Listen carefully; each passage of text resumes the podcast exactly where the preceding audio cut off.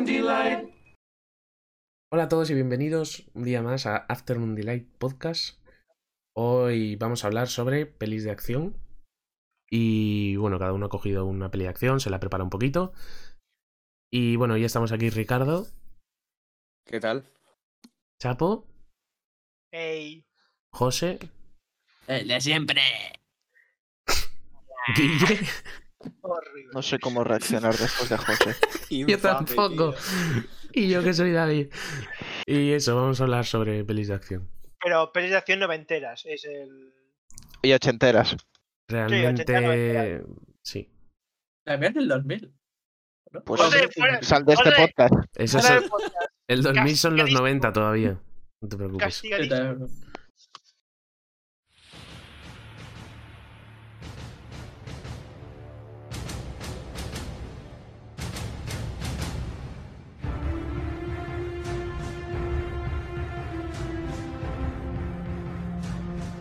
Vale, pues eh, va a empezar Ricardo mm, con lo que nos estoy preparado. Cuéntanos.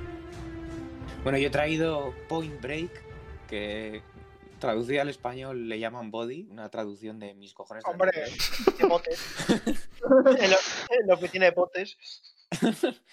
Dirigida en el año 91 por Catherine Bigelow, que es conocida, entre otras cosas, por ser la exmujer de James Cameron Sí. y también por haber ganado el Oscar por películas como En Tierra Hostil o Zero Dark Thirty, que son muy buenas también, mm, recomendaciones.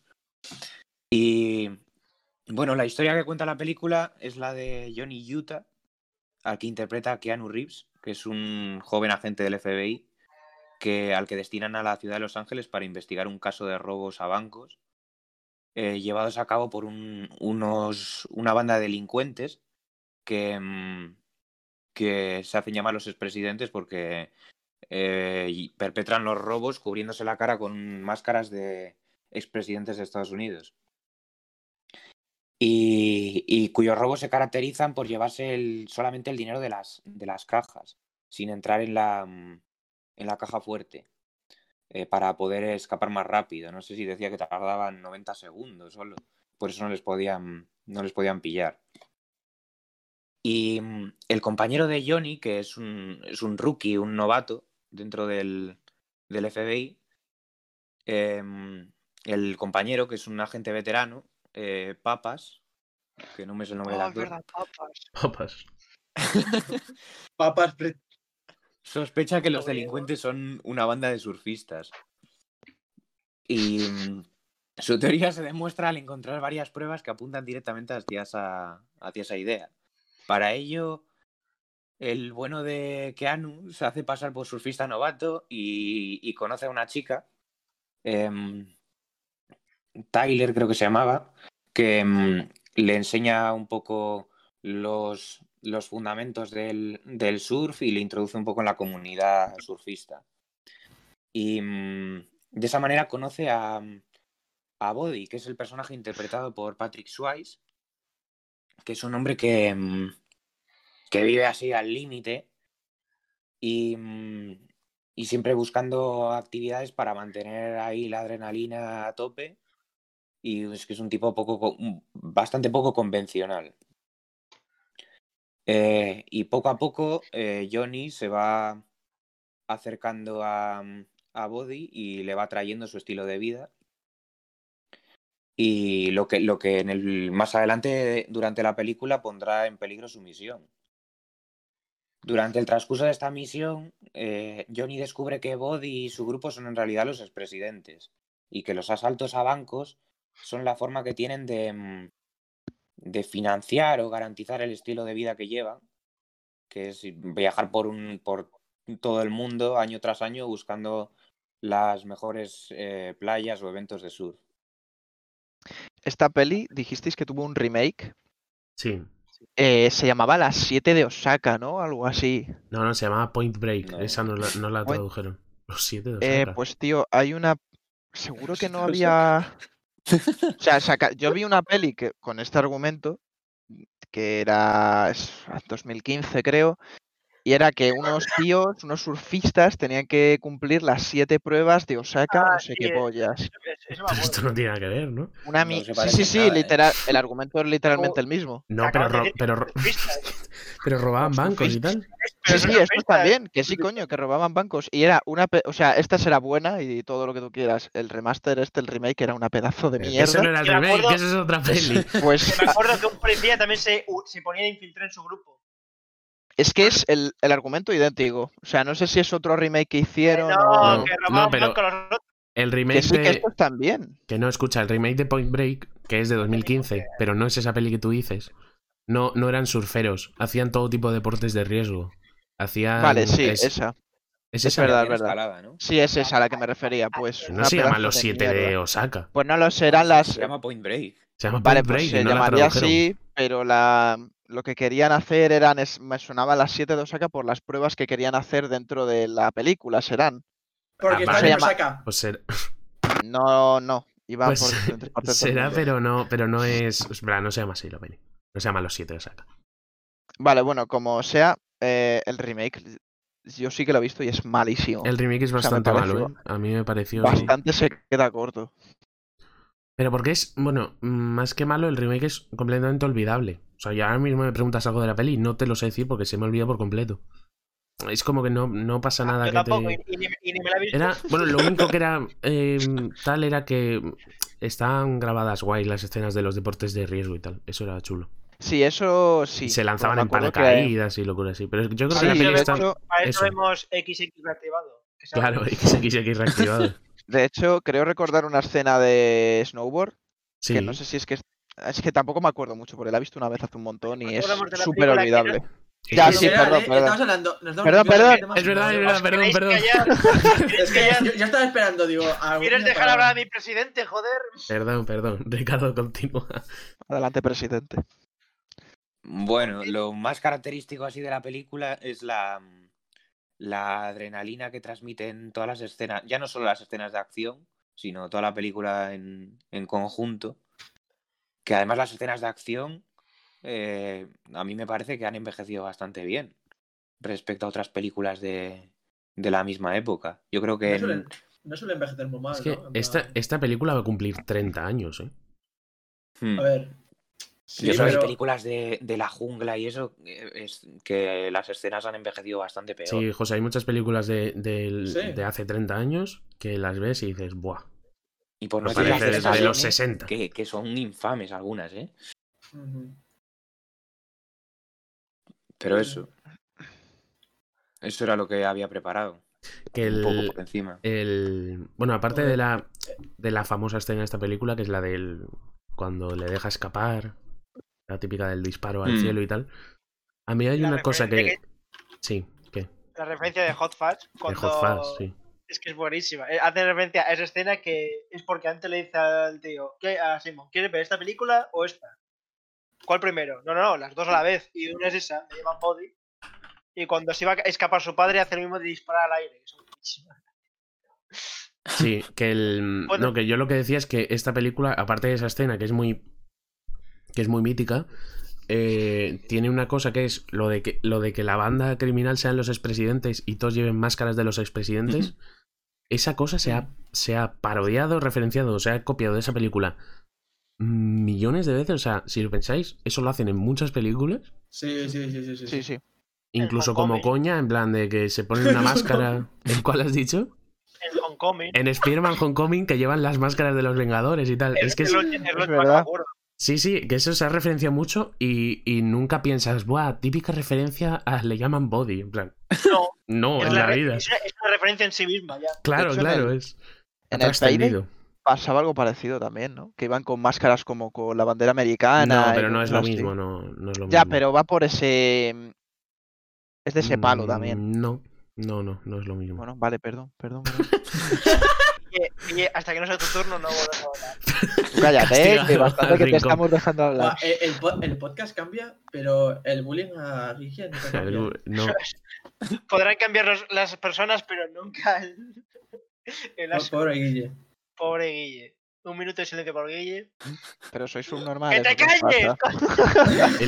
que. mm, Bueno, yo lo que iba a decir de Le llaman body de la original, obviamente, Mm. es ¿No que está muy bien hecho el... Me gusta mucho la, la relación de los protagonistas. No tanto de Keanu Reeves con la chica, porque eso... Sí, mm, no. Como que pasabas más del tema, pero de Keanu Reeves con Patrick Swayze era súper guay. Sí, muy bien. Sí, eso, había química. Había una Había amistad romance. real. Romance no, pero porque son unos cobardes. En los Más- 90. Más que amigos era eso, ¿eh? sí, sí, pero son muy cobardes. Eso no Que vendía. está muy bien Patrick Swayze. Está muy bien, Patrick. Swayze. David viéndolo en su sillón. ¡Cobarde, bésale! Y, ¡Cobarde! y Keanu Reeves muy joven en esta época, porque. Mm. Es que Keanu Reeves es mucho más mayor de lo que pensamos, pero. Era, un muchachito que no risa ahí. ¿Cuántos Claro, años tiene ahora Keanu Reeves? Pues 50 y. Pues Simville le empezaba a crecer. 56 años tiene Keanu Reeves. Tiene, tiene dos años menos que mi padre, Keanu Reeves. Es que es muy fuerte, Nah, pero. Y cinco más que yo. nah. Ah, claro, además, sí. Ah, Se te ve, se te ve cascado. Eso, Keanu Reeves eh, fue a partir de esta película que empezó a despuntar su primer despunte, ¿no? Ahora está viviendo una segunda juventud, pero Keanu Reeves hasta muchos años desapareció del mapa. Eso es verdad. Y claro, después de esta película hizo Speed también. Luego Matrix no llegó hasta el 99. ¿eh? Esa fue la época más... Y en esta película lo hacen muy guay. Que luego yo me yo recuerdo que es, eh, si lo pensáis esta película se parece mucho la trama de esta película es muy parecida a la primera de Fast and Furious. Porque el Sí, protagonista es- que es lo verdad, interpretaba verdad. Paul Walker era del FBI y acababan embaucándole Eh. con las carreras. eh, Si lo piensas, es Mm. como te he dicho, se ha parecido también mucho esto de que tienes que infiltrar a uno de tus hombres y se Eso. acaba haciendo de la organización. Es como en Infiltrados, también. que se mete, se mete el policía, pero luego acaba. eh, Pero no es Eh, parodiado, es más. eh, Pero No, infiltrado. no es No, no, parodiado, no, digo no, que es sí. no, parecido. no, para no, influenciado. es más, Sí. es más como una especie de plot twist, así. Pero en infiltrados no tiene nada que ver. Bueno, pero e infiltras un policías en una organización y se acaba. Pero es que infiltrados no se claro, acaba pero-. Sí, Pero es que no me acuerdo cómo, no me acuerdo cómo iba infiltrado. Así que Ya no está hablando sin saber. la cosa, la cosa de Point- o sea, la cosa de Le llaman Body y Fast and Furious es que esa trama es igual, pero tiene un elemento diferenciador que es en una el surf, en plan, que sean surferos y tal, y en el otro los coches, que es el objetivo central de Fast and Furious, los coches. Me encanta Coño, ya ahí yo- diciendo ya coches. Coches, coches. Coches. Eh, Furbo. Literalmente. Eh, Furious. Fast and Furious, Eh, todas feria del coche. eh, Un día- Furbo, Furbo, Un día eh, deberíamos coche, hablar de Fast and coche. Furious. Coches La- la- visto todas, tienes que, tienes que Sí. aprovecharlo, ¿no? Joder, Ese tengo que tiempo sacarle invertido. partido. Ese tiempo invertido. No, pero Fast and Furious hay muchas cosas que decir. Fast and Furious. Sí, sí. Coches Brum Brum. Estáis infravalorando una de las sagas cinematográficas más exitosas de los últimos años. Sí, ¿De pero a ver. qué? Acaba de los que, que no se, se ha trabado, creo. Bueno, ¿alguien quiere decir más sobre Le llaman Body? Están muy bien las escenas de, de los deportes de riesgo. La, la- Sí. la escena del paracaídas, la primera, cuando se tiran Ah, todos. sí, o sea, es está guapa. chulísima. Y es lo único que cogió bien el remake. Porque el remake tiene escenas chulas de eso, pero el resto nada. Que no, era un remake, niño. Hemos hablado de Que sí que era un remake. Que no. Bueno, pero que eso ahora lo puedes grabar con una GoPro. Antes igual no lo podías. hacer. Claro, claro. Joder, ¿Ah, estamos hablando del Claro. 91. Es que no, Hmm. no es Eh, anteayer. Era una GoPro muy grande y muy pesada. Claro. Mira, mira, si no, mira, no se parecía que se llamaba GoPro. No, ¿Eh? GoPro No lo he entendido nada. ¿Eh? GoPro ya no. O sea, GoPro no, ah, GoPro no existía en esa época. La TV tienda. Ha dado mucho. Bueno, sigamos. Eh, ¿A quién le toca? Pasamos al siguiente. Pues José, adelante. Eh, bueno, eh, yo estuve divagando un poquitín por Netflix eh, porque no sabía muy bien de qué hablar. Eso no es divagar. Cállate la boca. Está mal usado ahí Déjame- divagar. Déjame expresarme, expresarme mal. Ha estado joseando. Cate, nene. Nada, y encontré una película que me llamó la atención que es eh, Mundo Acuático o eh. Water World. Mundo acuático. Mundo acuático. Ni en ningún país se llama mundo acuático, ¿no? La No, sirenita. Ah, vale, vale, vale. Te- Ni si- pe- ni si- Pensaba que lo habías dicho en serio, ¿eh?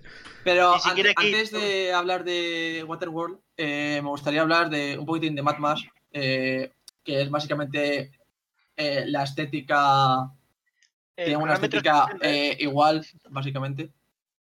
Y para dar un poquitín de contexto a lo que iba a ser Waterworld. Cinco minutos tienes. Cuando, cuando mm, te pases un poco de tiempo te aviso, ¿vale? No te preocupes, tú dale. Ok, vale. Bueno, eh, no sé si habéis visto vosotros la primera, eh, pero Mad Max, la primera, bueno, y las demás, estaban Me- hechas con, eh, protagonizadas por Mel Gibson y nos contaban eh, el descenso a la locura de Max, un policía en un mundo decadente eh, en el que lo pierde todo, eh, su familia y... Su nombre era Mad Max. ¿Se, se llamaba Mad Max? No Se era Max. Max, no. se llama no, Max. No escuchas a Chapo. Tú, ¿Eh? mad, mad es porque es su descenso a la locura. Sí, sí, sí, sí, sí, porque luego se vuelve... Sí, el descenso a la locura, vamos. Pero No hagas caso al chapo, tío. tío. No hagas caso al chapo. Hay que Eh, bueno, tiene un ambiente duro y depresivo propio de los 70, eh, que podemos ver en varias pelis de ese año. Eh, pero eh, tam- estuvo- a mí me gustó mucho la peli. Eh, no sé si queréis hablar un poquitín de esta peli, ¿qué os pareció y eso? ¿De Mad ¿Los Max? Sí, la primera. De la primera. Mm, eh. Ya la he visto hace poco. Tengo mis más y mis menos con la primera, ¿eh? Yo puedo decir que fu- eh, la fui, fui pensando que iba a ser como las otras, en plan posapocalíptico, des- desértico, y me quedé flipado. O sea, y dije, ¿esta es la Sí, película de sí, sí. O sea, yo fui y dije, no me lo he equivocado, igual he pillado un remaster eh, italiano. Italiano. un- hacían mucho eso de, hacían mucho eso de poner, secuelas. con- Sí, plan, sí, poner- eh, los italianos hicieron Terminator 2 antes de que se Terminator 2. ya ves. Y es, No tenía nada que ver. es una risa, ¿eh? Esa peli. pero bueno, eh, pero no pasó hasta la segunda peli, eh, eh, Mad Max, El Guerrero de la Carretera, que eh, mm, cogieron esa estética propia de la saga, eh, con coches eh, diseñados a base de chatarra, ambiente punk y algunos toques masoquistas, ¿no? Eh, Perdón, ¿tiene, Eh, ¿tiene algún nombre eh, el- esa estética? ¿Como steampunk o algo Sí, así? sí, sí, se sí, llama sí, punk. sí. No- ¿Punk a no- no- secas? No lo sé. Punk apocalíptico, no lo sé. es- Steampunk, es un- sí, es el steampunk. Es No, steampunk, steampunk eso no es. es. Es que- No, no, no, qué coño, no, no, no. Steampunk no Steampunk, es como, yo qué sé, un tren a vapor, mm, es eso. pero más Claro, lo avanzado mítico de las gafas estas ¿sabes? redondas, todo esto. Sí, sí, Claro, sí, sí. no, no, no es steampunk, pero es, es eso, estética punk Em, posapocalíptica, masoquista- se podría decir. punk, en ¿Qué plan- masoquista? ¿Qué dices? Sí, sí, Sí, masoquista. Sí, tiene muchos toques masoquistas. en plan. No, claro. hay cuero, tío. Hay cuero y. Hay No, cuero. no, No, cuero. literalmente, literalmente, tíos, tíos, eh, encadenados del cuello.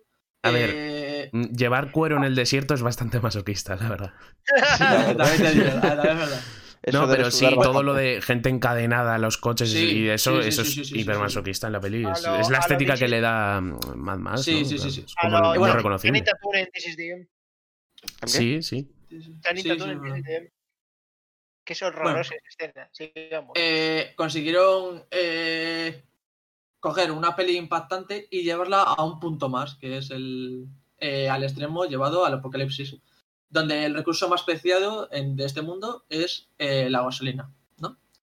Eh, el anterior, eh, Perdón, sé ver, que, has dicho, eh, la- sé que has dicho la gasolina, pero parece que has dicho la vaselina. Y no sé por qué lo has corregido. No, iba muy bien él. Iba, él iba perfectamente hasta que lo has parado. Sí que Eh, el anterior podíamos ver a un Max eh, que era un hombre de familia y eh, acababa siendo un loco homicida, ¿no? Pero en esta eh, podemos ver un hombre que básicamente le daba igual todo, en plan iba más pasota por el mundo, ¿no? Y acaba, acaba teniendo algo de fe en la humanidad y sacrificándose por ayudar eh, a los necesitados. Spoiler. Y esto mismo da un mensaje esperanzador que básicamente que si alguien como más, que no tiene motivos para seguir adelante, para ayudar a gente, es bueno, quizás eh, yo, que soy un trozo de mierda, Pero, eh, puedo hacer espera, lo mismo, ¿no? espera, espera, una cosa, una cosa. El de Waterworld se llamaba Max. que no. Es un Solo crossover. está dando un trasfondo al estilo de películas tipo Mad Max que luego influencian mucho a Claro, Waterworld. claro. Pero Es, que una Mad Max univer- es no- un universo paralelo, No se chapo. sacrifica, no es el de Waterworld que se sacrifica, no se me diga, bueno, tú sigue. Bueno, cállate. bueno, eh, en esta época eh, se preocupaba mucho por las guerras y que estos acabasen con la sociedad, ¿no? Y es lo que pasa eh, dentro del mundo de Mad Max, que eh, un cúmulo de guerras eh, acababan con todo, toda la civilización y que acababan en este tipo de apocalipsis eh, hollywoodiense. Hollywood. Y, pero en los 90 eh, empezó un movimiento de preocupación por el cambio climático. Y más concretamente con el derretimiento de los casquetes polares. Eh, la, la Universal eh, se fijó en el proyecto de que tenían en mente eh, un chavalín, mm, no tengo puesto el guion, y cuando una gran estrella se sumó al proyecto, el presupuesto subió como la espuma. ¿Quién es esta estrella? Pues bueno, en los 90, eh, Kevin Costner eh, era el puto dios. ¿Por qué? Porque venía de hacer eh, Campo de Sueños. No sé si la habéis visto, esto no lo he visto yo. Sí, esa es muy buena. Yo no lo he visto. Campo de Sueños. Hmm. Eh, no. ¿De qué va, eh. Béisbol. Béisbol. Eso sí.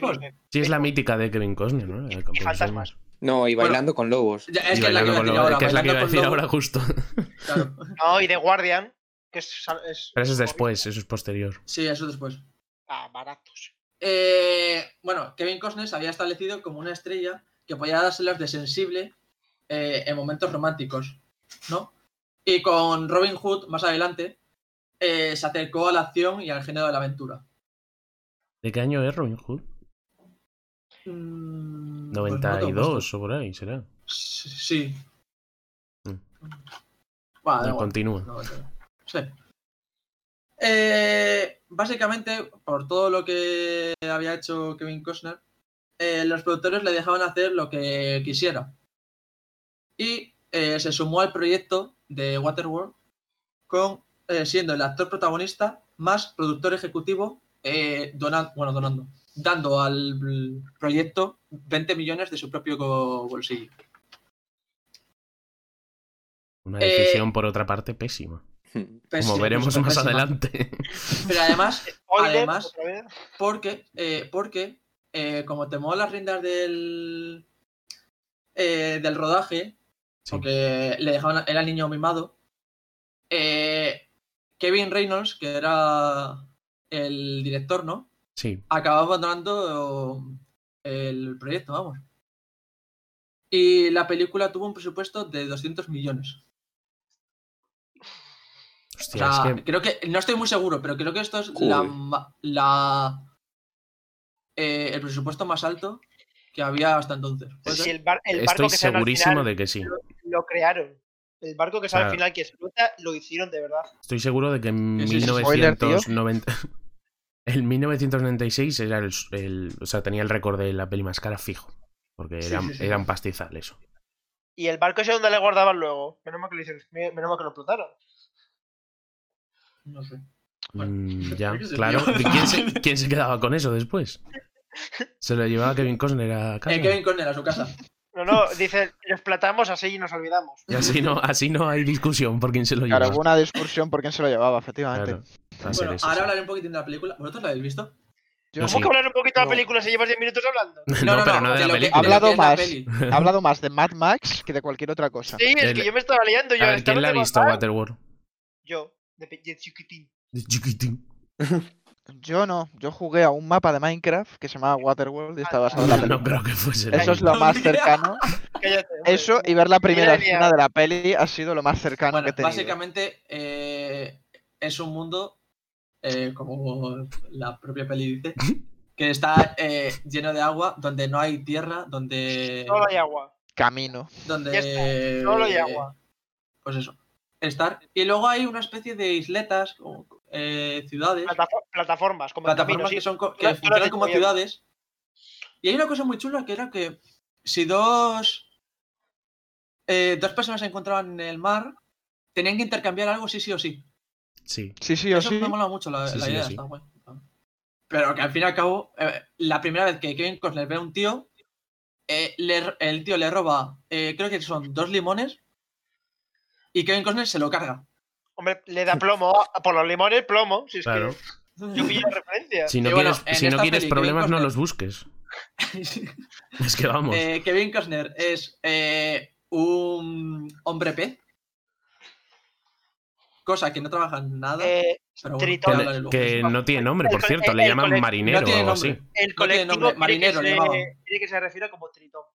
Eh, Marinero le una- El pregunta, el ¿se explica por qué se tiene que intercambiar una, un par de cosas cada vez que te encuentras con alguien? Es lo- No. eh, eso, hablaré, eso hablaré luego. eso A ver, simplemente vale. es ley del mar.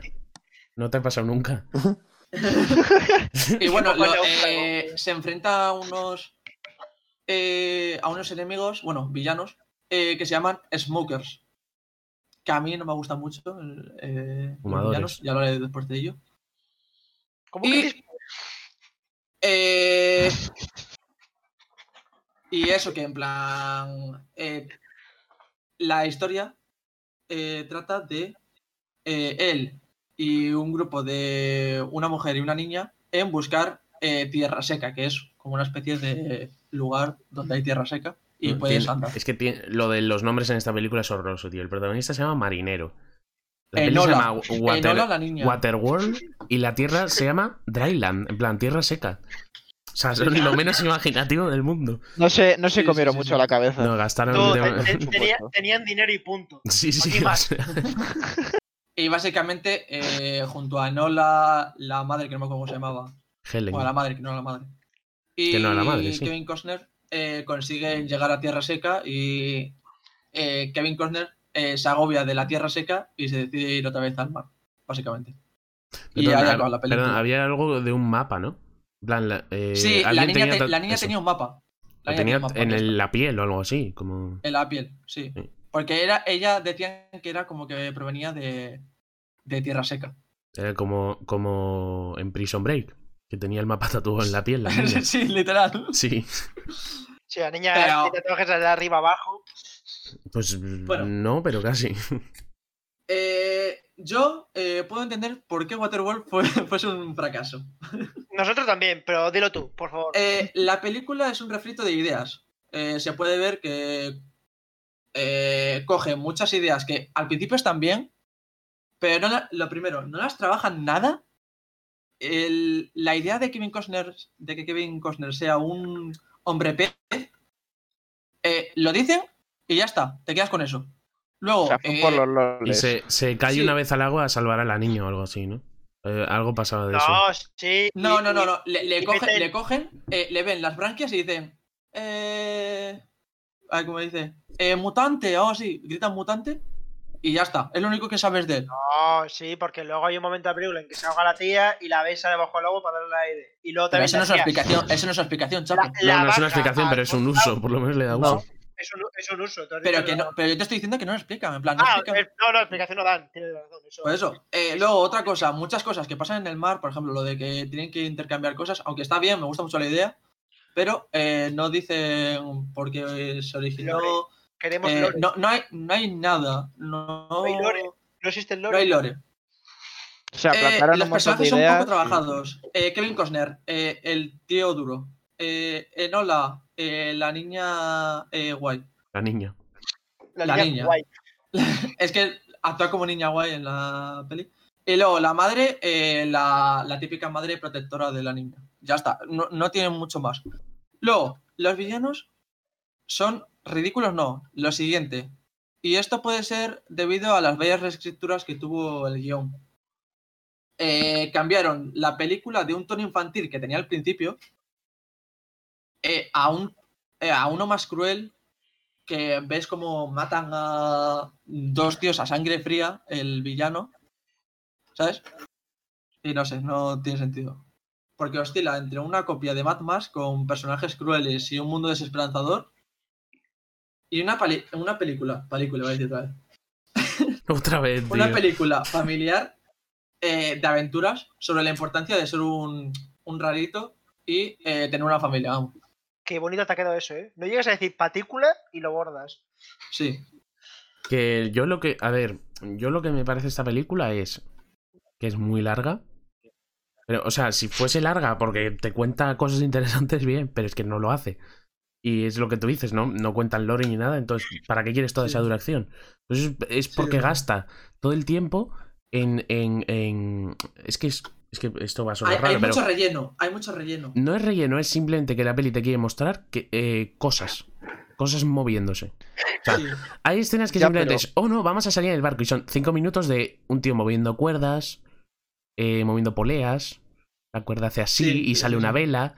Y en plan, o sea, vale, me lo puedes enseñar la primera vez como para que veas los... Tam- También te digo. Porque además todas las ciudades son, todas las ciudades son eso, plataformas y, y que se mueve, que si ascensores, que si no sé qué. Entonces, gasta muchísimo tiempo en eso. Muchísimo. Pero es que yo Y no luego sé también cómo. Que a mí la imagen de Duro de Kevin Costner no me gusta nada. En plan, no le queda bien para mí, ¿eh? En plan, de haberle visto de en plan más romanticón tal, no, a mí no me gustó mucho. que yo Ya. no entiendo cómo una película con tantísimo presupuesto y planteando algo que es por aquel entonces era algo un poco innovador, ¿no? No creo que haya películas anteriores que planteasen un apocalipsis con agua. Porque Eh, normalmente tú liter- cuando- Literalmente es Mad Max, eh, es lo que te acabo de pero con agua. Sí, sí, pero a lo que voy, con agua, José, porque tú cuando dicho- Sí, piensas pero en el... es lo mismo. eh, Pero a ver, agua. Pero, José, me refiero... No, es diferente. O sea, se Vale, pueden hacer cosas muy diferentes con una cosa sí, con la otra. sí, eso. sí, sí, sí, sí. Vale, a ver, un momento, un momento. A lo que voy. Tú cuando piensas en apocalipsis, lo último que se te viene a la cabeza es una inundación, ¿no? O de lo último. Sí, Entonces, Sí. yo no sé Pero, cómo... pero es lo que dije. Pero un momento, José, espérate, un momento, por favor, ya sé que quieres hablar, un momento. pues, A ver, a lo que voy es que no sé cómo con un presupuesto tan alto y con algo original empezaron a plantear cosas sin terminar ninguna. Es decir, planteas mutantes. Joder, pues al menos, yo qué sé, mm, explica el porqué o... Guille, Guille, te que lo puedo todas- explicar yo. Eh, mala dirección y mala producción. Da igual. Ah, que bueno, diga- vale, que gracias. igual- igual- igual que- que Mala dirección no que- creo, que porque- Kevin Costner eh, tenía los huevos súper grandes y, des- y acabaron de él hasta los huevos. Sí. Eh, y eh, varios de producción se fueron y, y básicamente le dejaron hacer lo que quiso a él. eh, Eh, Pues también mierda, ¿no? en lo del tema de que eh, sea agua en vez de tierra, eh, es lo que te he dicho antes, que en los 90 se preocupaban mucho por el cambio climático. Sí, y sí. se había reflejado en eso porque literalmente al principio de la película eh, dicen, eh, bueno, te po- po- ponen una imagen de cómo los casquetes polares se van derritiendo y se inunda toda la tierra, vamos. Claro, pero yo con eso me refiero a que en un desierto, ¿qué puedes hacer en un desierto? Un tío muriéndose de sed o de insolación y poco más, pero teniendo el mar, que es una dimensión Sí, te entera más, puedes hacer muchas cosas. el tío se puede no las hicieron. y se puede deshidratar. No, Que lo- joder, yo pero lo puedes, que- yo que sé, habiendo una sociedad de, habiendo mutantes, podrías hacer una sociedad de hombres pez o alguna mierda así. Se también hay que pensar en las limitaciones de la época, ¿eh? Que esta peli no es de ahora. Ya, bueno, esto es verdad. Claro, no puedes hacer una película debajo del agua, era más complicado. Hombre, ya, pero. Pero qué sé, escucha, broma, escucha, tío. mira, si yo tengo, o sea, a ver, lo que dices de no entiendo como una peli con tanto presupuesto, realmente es un indicativo de que el presupuesto no siempre es igual a la calidad de la película. No, no, y también es verdad que esta película gasta muchísimo presupuesto en, en sets. O sea, todo el presupuesto que gasta es porque tiene sets muy caros, quiere construir, todos los barcos son reales, todas las, Eh, las sí, balsas, las ciudades estas que eran plataformas, era todo real.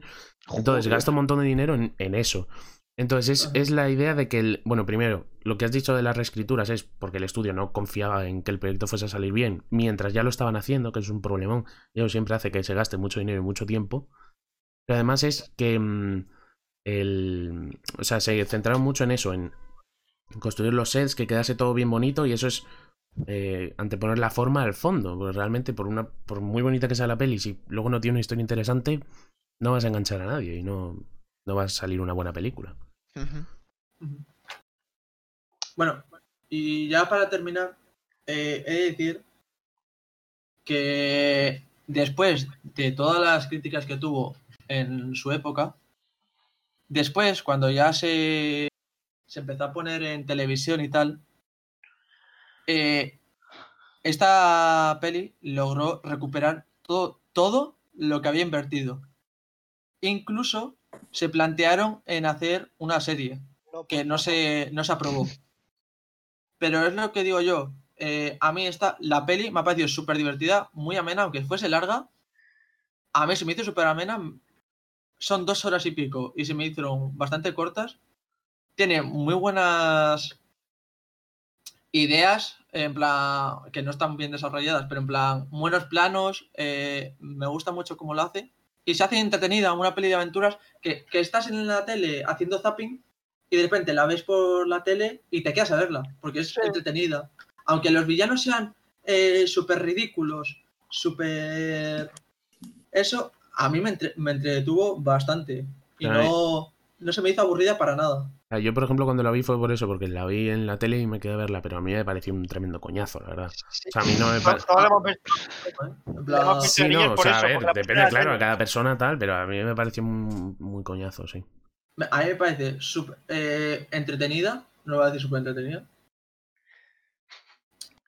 Una es como de niños, es que en realidad es una peli de niños, pero no de tan niños, ¿no? Porque tiene elementos muy raros. Pero que puede, eh, que yo me lo he pasado bien, viendo Que realmente Yo- lo, que dices de que es... niño Bueno, y me gustó. Yo la vi de Claro, niño que y cuando- me acuerdo que me gustó bastante. O sea, estaba guay. También te digo, es que esto, claro, esto, Pero yo no me quiero reafirmar que hay algunas veces que los críticos sí que tienen razón, en plan, que la peli, la peli tiene muchas cosas mal, pero se ha visto que cuando ya la importancia de lo que diga el crítico se fue, la peli funcionó. Es como, Y se, decía, y se ha visto, se, se ha recuperado, todo, todo lo que invirtió se recuperó. es como lo que decía Claudio Fra- eh, Fragasso, que decía fuck out the critics. Fuck.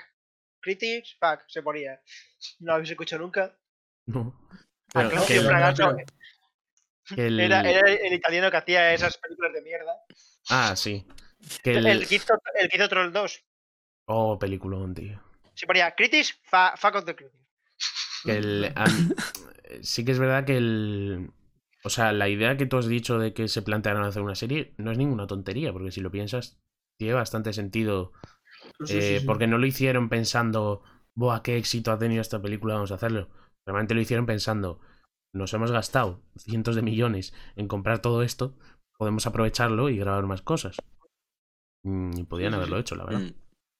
Pero ta- también porque tuvo éxito, en plan, luego en... No, en o sea, pantalla. recuperar lo, recuperar lo que ganas no es tener éxito en Hollywood, ¿eh? Sí, pero, coño, pero te has gastado, ¿sabes? En plan, Eso no Que es no, que éxito, no, no, José. lo siento, pero no. O sea, hay Eso películas, es no fracasar. hay películas que Pero, doblan, pero doblan lo que no- no- no recaudan digo- y se éxito, consideran fracasos. éxito. no digo éxito, pero, eh, coño, recuperar lo que has invertido en la tele no es bastante eso, no es... No, A ver, no. no, no, porque el, el éxito de una empresa es ganar dinero, ¿no? Claro, sí, no, pero hay ganas no dinero también. recuperar la Hay ganas dinero también. pero no. f- Piensa en lo que ganaron. ¿Cuánto fueron? Que sí, sí, sí, sí, sí, sí, sí. Pero digo que en plan que luego no fue una chorrada, o sea, no mínimo, mínimo para una, para una gran productora, mínimo tiene que doblar el presupuesto. Y para que esta película Sí, hubiese pero el presupuesto supuesto. tenía que haber recaudado fue... muchísimo Claro, pero es lo, que te, es lo que te digo yo, es lo que te digo yo, que se habían gastado mucho, se habían gastado demasiado. José, ha sido un fracaso, pero por lo menos no se han arruinado o por lo menos Sí. no han perdido millones. Eso, ya no ha está, habido pero no es un éxito. No, no, tu- tuvieron ganancias, pero no tuvieron las Muy ganancias pocas. esperadas, obviamente, pero joder. Ay, no puedes pedir aquí, no puedes pedir peras al olmo, ¿sabes? Hombre, gastándote 200 millones, desde luego que puedes pedir mm, bastante. Deberías pedir peras, manzanas y lo que te salga de los huevos, porque, tío, Sí, Es una pero que es película una peli muy mala. cara. En plan, o sea, una peli mala. Una peli mediocre tirando a mala. sí, sí, que sí. no puedes que pedir te- peras al olmo, ¿sabes? A ver, entiendo lo que quieres decir, pero con un presupuesto tan grande, mm, Sí, es sí, no- sí. o sea, Sí. me refiero, eh, debería haber generado beneficios importantes. Sí, sí, sí. Y eso- hay una de, escena que- de Fury Road, que la última de Mad Max, que recaudó la hostia. Peliculón. Y una que, se invi- que invirtieron mucho dinero, además del mismo género, pues ganaron, la hostia de pasta. Fue un éxito, Sí, pero sí, también sí, por la, por la calidad de la película. Claro, es que, no- es que Mad Max Fury Road es buenísimo. Y Bueno, también una escena que quiero recalcar yo, que es la de cuando Enola la, Enola la han capturado y sale Kevin Costner matando a todos los de la tripulación y Enola eh, haciendo un discurso en plan, os va a coger a todos y os va a matar, no sé qué, eh, no va a descansar y queda muy épico, la verdad, me gusta mucho ese. O sea, a mí esa parte me pareció una mierda, la verdad. Vale, pues eh, DVD, eh, No, oye, me estoy dando mi opinión. O sea, A ver, Es que esa parte te la justo- guardas. vale, vale. la guardas para tu turno. Vale, me la guardo, perdón. Empieza tu turno, la opinión de José es errónea. No, no, o sea, que entiendo. que- Pero a mí no, a mí justo esa parte es de las que menos me gustaron. Que yo iba a decir que en, en esta película sale Jack Black antes de que fuese famoso. ¿En serio? Sí, sale. eh, bueno, José nunca sabe los actores, eso ya es Claro, tradición, pero sale mm, disparando como en un avión. Había como unos aviones de los smokers estos. Sí. Había como unos aviones y este disparaba en un avión. Pero No, claro, en esta época no era conocido bueno. Jack Black. Po- Podemos pasar a la siguiente peli, en plan, pues se está haciendo muy larga esta. Sí, Sí, si no ¿eh? tenéis nada más que decir, pasamos a la siguiente. Hijo de Sí, puta. ese es Jack Black, José. Ah, vale, vale. Em, Jack Black Black. Jack. Black Jack playing Jack Black. Black Jack, Black playing Black Jack. Vale, pues voy yo, ¿no? Me toca a mí. Me toca, me toca. Vale, eh, yo he venido a hablar de Demolition Man. No, iba a hablar yo sobre ella. Dije, yo dije me la pido antes que él. No, mentira, pero bueno. El Demolition Man, de ese Walter me la pido. Demolition Man, yo cuando la cogí eh, pensaba que íbamos a hacer pelis de los 80 y yo pensaba que Demolition Man era de los 80, ¿Y de qué año es? del 93. O sea que bien. Eh, bueno, te la pasamos porque es un película. No, si al final todos hemos cogido pelis de los 90. No, sí, era 80 o 90 lo que dijimos, ¿no? Sí, sí, dijimos que sí, época así. No era, no era de acción sin más. No, más. Ah, luego dijimos que también podíamos, sí. Bueno, que ese no es el caso. 80 90. Bueno, que está bien. Demolition. Man. eh, bueno, es una peli de acción, eso, del 93. eh, protagonizada por Sylvester Stallone y Wesley Snipes. Y Sandra Bullock, que también sale en la película. Por Hombre Demolición. Hombre de demolición. Eh, bueno, que el, eh, no sé si la habéis visto alguno de aquí. Hombre. Yo sí, yo sí, yo sí. Yo la vi de niño y me la volví a ver más, más de no, no me acuerdo por qué la volví a ver mayor. Sí, yo- le, le echaba por la tele. Me la vi hace bastantes años y me la he vuelto a ver ahora para prepararla. Y mm, bueno, eh, la película va sobre un policía que es, es, eh, John Spartan. Esta, esta película tiene nombres muy épicos. Eh, John Spartan, que es Sylvester Stallone, que persigue a un delincuente que se llama Simon Phoenix, que Es es, que son Wesley. Snipes. Es que le- Los. Sí, todo esto viene, todo esto de los nombres viene porque, el, eh, un- bueno, esta película cambió también varias veces de guion, lo mismo que pasó con Waterworld. Hubo reescrituras y tal, y al principio la idea era que fuese una parodia de todas las pelis de los 80, de acción y tal. Y lo es. Y sí, lo es realmente, pero eso, después de tantas reescrituras no se centró tanto, tanto en la parte de la parodia. Pero Ah, bueno, Pero le sintió bien la película, ¿eh? eh, la peli Eso trata sobre este policía que persigue al, al delincuente y, mm, bueno, comete un, un delito el policía porque deja morir a unos rehenes. Entonces les criogenizan a los dos. Bueno, a ver, esto sucede... Y la, la- Según la decir, película, la esto... de- mundo. Escúchame. Según la película, esto sucede en 1996. Es como un futuro un poco lejano. Que solo son tres años después. Y hay alguien que ha desarrollado una tecnología que es una criogenización eh, para rehabilitar a los presos. Les criogenizan y les, y les como que les tocan la mente para, para rehabilitarles. Entonces, a este Simon Phoenix le, le sacan de la rehabilitación bajo cero muchos años después, en 2032. Y, mm, y el mundo es totalmente diferente. En vez de Los Ángeles, la ciudad se llama San Ángeles. Y es todo perfecto. Mm, No Sí, hay delincuencia. No. Todo es. era casi apocalíptico, era, si te acuerdas. Sí. Había- Sí, sí, había los- Sí. Los Ángeles estaban en terremoto. llamas. Sí, sí. Hubo un terremoto en 2015, creo, y hubo un- Sí, en, una un- catástrofe. Eso, en, una, en Sí, un pero- tramo entre que, el, que Sylvester Stallone estaba en el hielo, había un terremoto. Y de hecho toda su familia muere en ese terremoto. Sí, sí. Y luego cuando despierta lo cuentan. Eh, a mí, una de las cosas que me flipa de esta película es el, eh, todo el escenario del futuro. O sea, toda la parte de 2032, Sí. que en plan, cómo, lo, cómo te lo cuentan. Sí, está bastante guay. Sí, Pero eh, y también ver. era por. eh, porque había mucho tema con los policías, ¿no? Y Sí. había algo con, en esta peli con eso, no me acuerdo muy bien. Que No, la cosa es que-. Eso, claro, la policía ya no tiene. No, di- digo en la, en la vida real, en plan.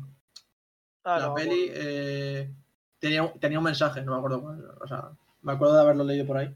Que son muy bestias los policías igual. Sí, sobre la brutalidad policial y eso, pues sí. Eso, sí. creo que era eso. Sí. Bueno, que en- eh, cuando se despierta esta policía de, de San Ángeles 2032 no, son bastante incompetentes, no, no tienen casi trabajo porque no hay delincuencia prácticamente en este No tienen mundo. armas, Eh, de hecho. Hay una escena en Sí. la que pues escapa el Fénix y se pone uno. Somos policías, no estamos preparados para esto. Sí, sí, no estamos preparando, no estamos preparados para tanta violencia, dice. que ese, ese policía es eh, Rob, Rob Snyder, que es el cómico este amigo de Adam Sandler, que a mí me parece horroroso. Eh, por suerte no sale mucho en la película, pero bueno. Mm, Em, bueno, en este mundo también las palabrotas están prohibidas. Que hay una maquinita que te dice eh, blasfemia Ah, que te saca, detectada. te saca el ticket, ¿no? En plan, Sí, la te multa. saca una multa. Y, Y las mm, conchas. Las tres conchas, las famosas tres conchas, que es posiblemente lo que más se recuerda de esta película. Que el, cuando va. es, em, Va al baño. se va al baño Stallone y, se- y no tiene papel higiénico y se ríen de él porque no sabe usar las tres conchas. Es que es buenísimo. Que todo el mundo después de eso han, o sea, se, han, se han hecho teorías sobre qué, qué se supone que son las tres conchas, para qué se utilizan. Nunca lo llegan a explicar. O sea, ¿para qué son tres conchas? Es que no tiene ningún sentido. Y coge, coge el papel de la máquina diciendo taco. Sí, empieza a decir tacos para que le den papel de la máquina y dice, ala, va adentro. Esta escena es muy buena. De hecho, me acuerdo Sí. que el... hay una escena en la que eh, va a la casa de la tía y van a tener sexo. Y el sexo Oh, sí, es ponerse un casco. A ver, Sí. me acuerdo. Unas cosas rarísimas. De hecho, no existe el contacto físico en este mundo, porque cuando Sí. chocan la mano, la acercan, pero no llegan a chocar. O sea, nunca llegan a, a tocarse. Y no se eh, podían dar besos. Eso, y Que el, decía, decía Silvestre, jo, bien que se me daba. Y sí, y ella decía como, "Uh, qué asco, intercambiar fluidos. Luego, otra cosa muy, muy reconocida de este mundo es lo de la guerra de franquicias. En esta época hubo una Ah. guerra de franquicias y la única que sobrevivió fue en la versión original Taco Bell, pero eso para fuera de Estados Unidos fue Pizza Hut. O sea, aquí en Sí, España llegó era- Pizza Hut. Que era un restaurante de lujo, ¿no? Eso, algo todos así. los restaurantes del Eh, mundo era eran Pizza. Hut. Entonces Joder. tenían restaurantes más finos, restaurantes más tal. Y sí, porque iba a comer con el alcalde. Él le invitaba al alcalde a una cena en el Pizza Hut. Y él se quedaba rayado como, ¿al Pizza Hut vamos a ir a cenar? Y luego iban y era un restaurante muy... Muy fino, muy... Sí. Estaba súper guay eso. Y eso, era Taco Bell, pero bueno, en, en España era Pizza Hut porque Taco Bell no existía fuera de Estados Unidos. Lo de la radio, que se ponían los policías a escuchar la radio y se ponía, Sí. esto es de tu época, la música de tu época. Y eran anuncios de comida en plan Eran de- jingles, jingles Sí. de, de anuncios, era lo que y se, escuchaban. se- se ponían a, cantar, a cantarlo como perritos, no sé qué. Sí, sí, todo súper feliz. Bueno, el, el...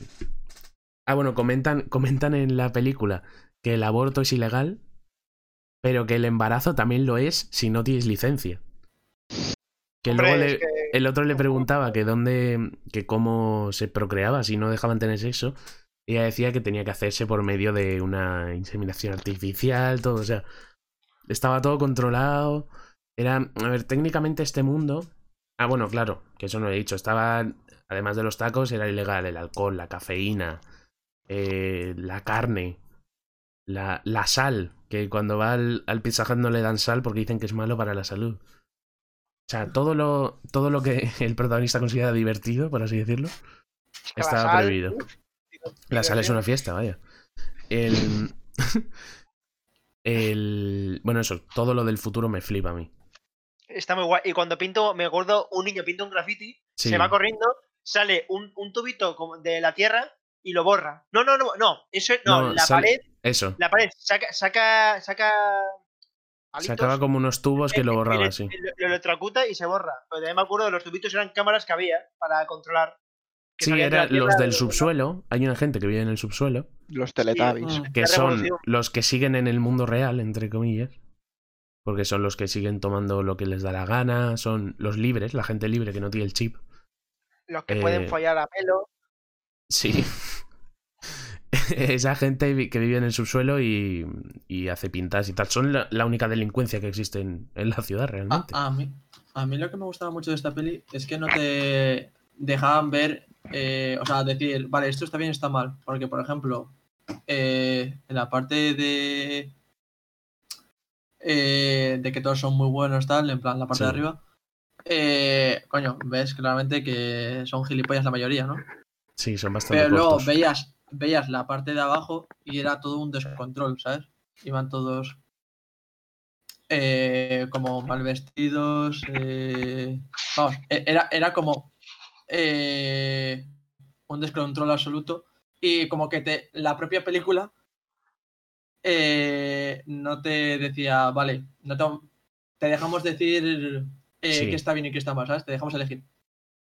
Sí. El A ver, una cosa, una cosa que hace muy guay la película para contarte este nuevo futuro es que el personaje de Sandra Bullock, eh, Huxley, la gente de Huxley o algo así se llama, Sí, em, eh, no, ella es como muy fan del pasado, del siglo XX en general.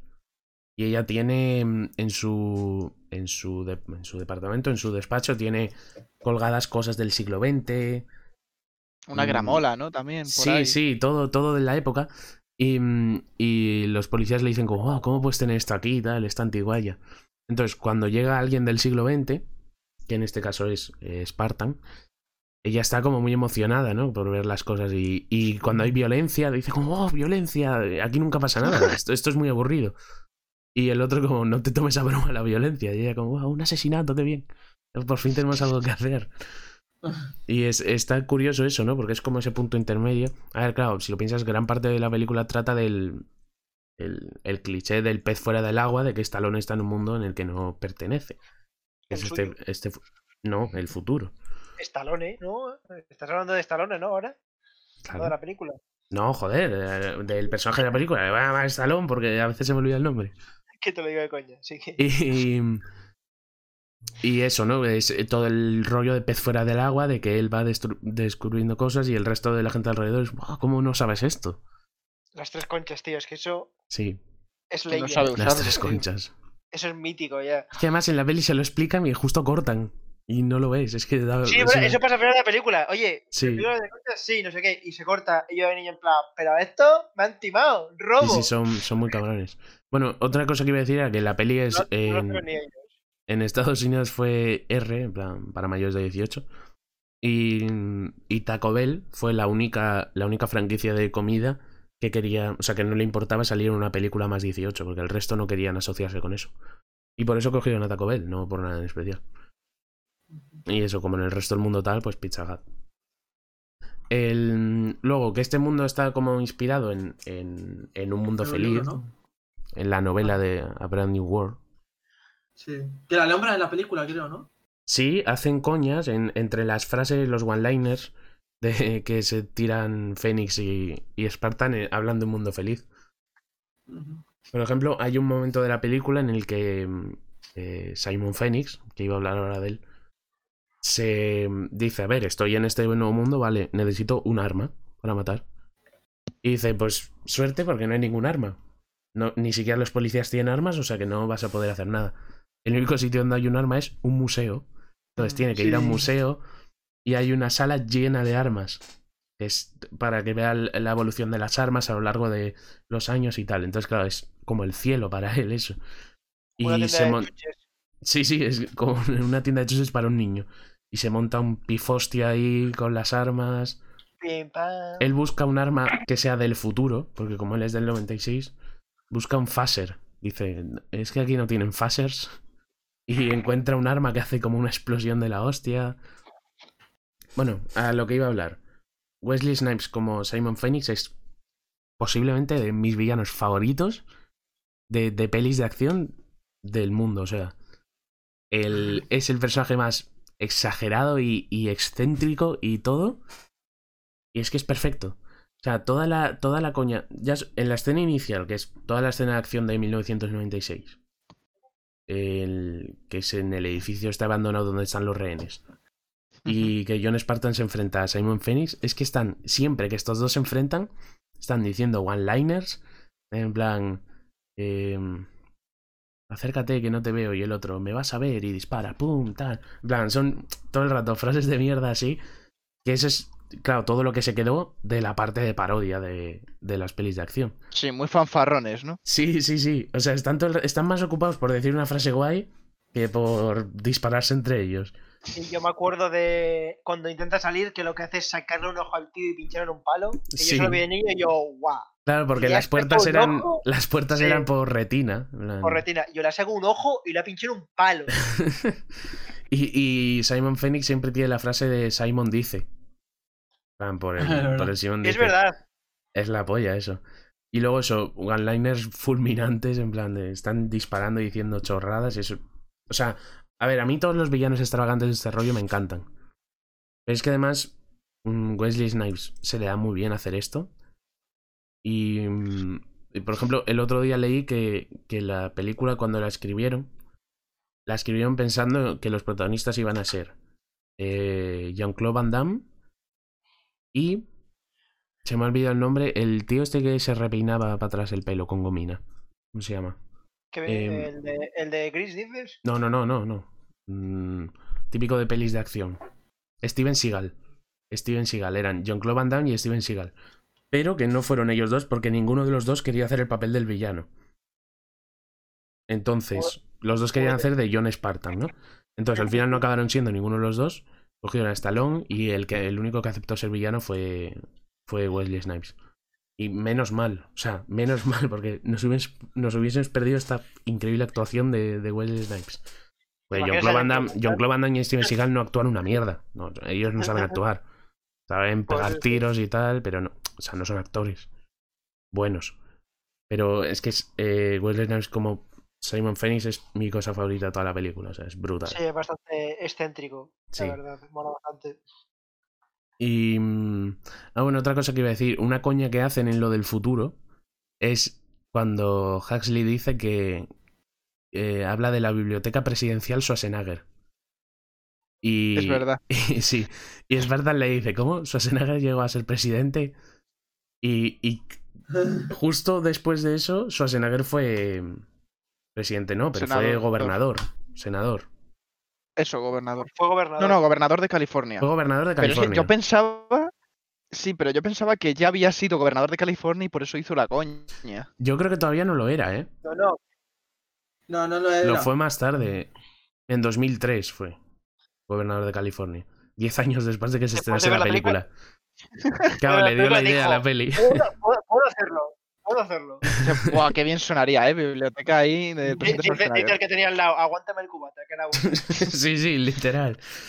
Y eso Y- me, me y resultó curioso. también Intentó como hacer el salto como Schwarzenegger a las pelis de ciencia ficción, ¿no? Con ay, Terminator y cuál era la otra, la de ay, no me saldrá. Espérate, que me sale ahora. ¿Qué tiene que ver eso con lo de que es- fue presidente? Es que re- realmente Eh, Stallone. Escucha, Stallone realmente estaba en, en- O sea, te refieres a Stallone. Sí, sí, sí, sí. Sí. No, no, que hizo. eh, iba- ah, ya está, ya tengo la película. Pero Que Schwarzenegger hizo eh, Total Recall Sí. y Terminator, que son eh, pelis de ciencia ficción, ¿no?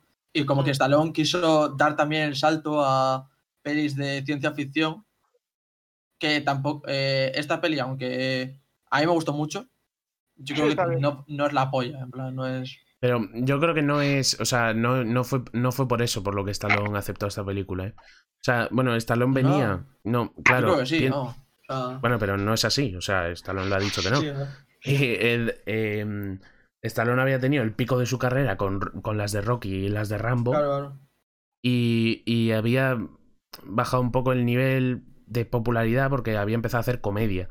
Y, y en taquilla no triunfaba en comedia, pero sí triunfaba en acción. Entonces, él quería hacer una película que mezclase las dos cosas. Y esta era comedia y acción. O sea, él tiene un, un papel cómico, y, pero también es el héroe de acción de la película. Entonces fue por eso por lo que quería. Porque la ciencia ficción Sí. realmente tampoco era lo más de Sí, lo más pero en esa luego, época. luego sí, sí que hace otra peli, que lo estoy viendo ahora, que se llama eh, Jude eh, Dredd, El Sí, juez Dredd, sí. Eh, que es un- una puta mierda, un- una puta mierda. Y es, y, es, Mm, Sí. y es literalmente de ciencia ficción.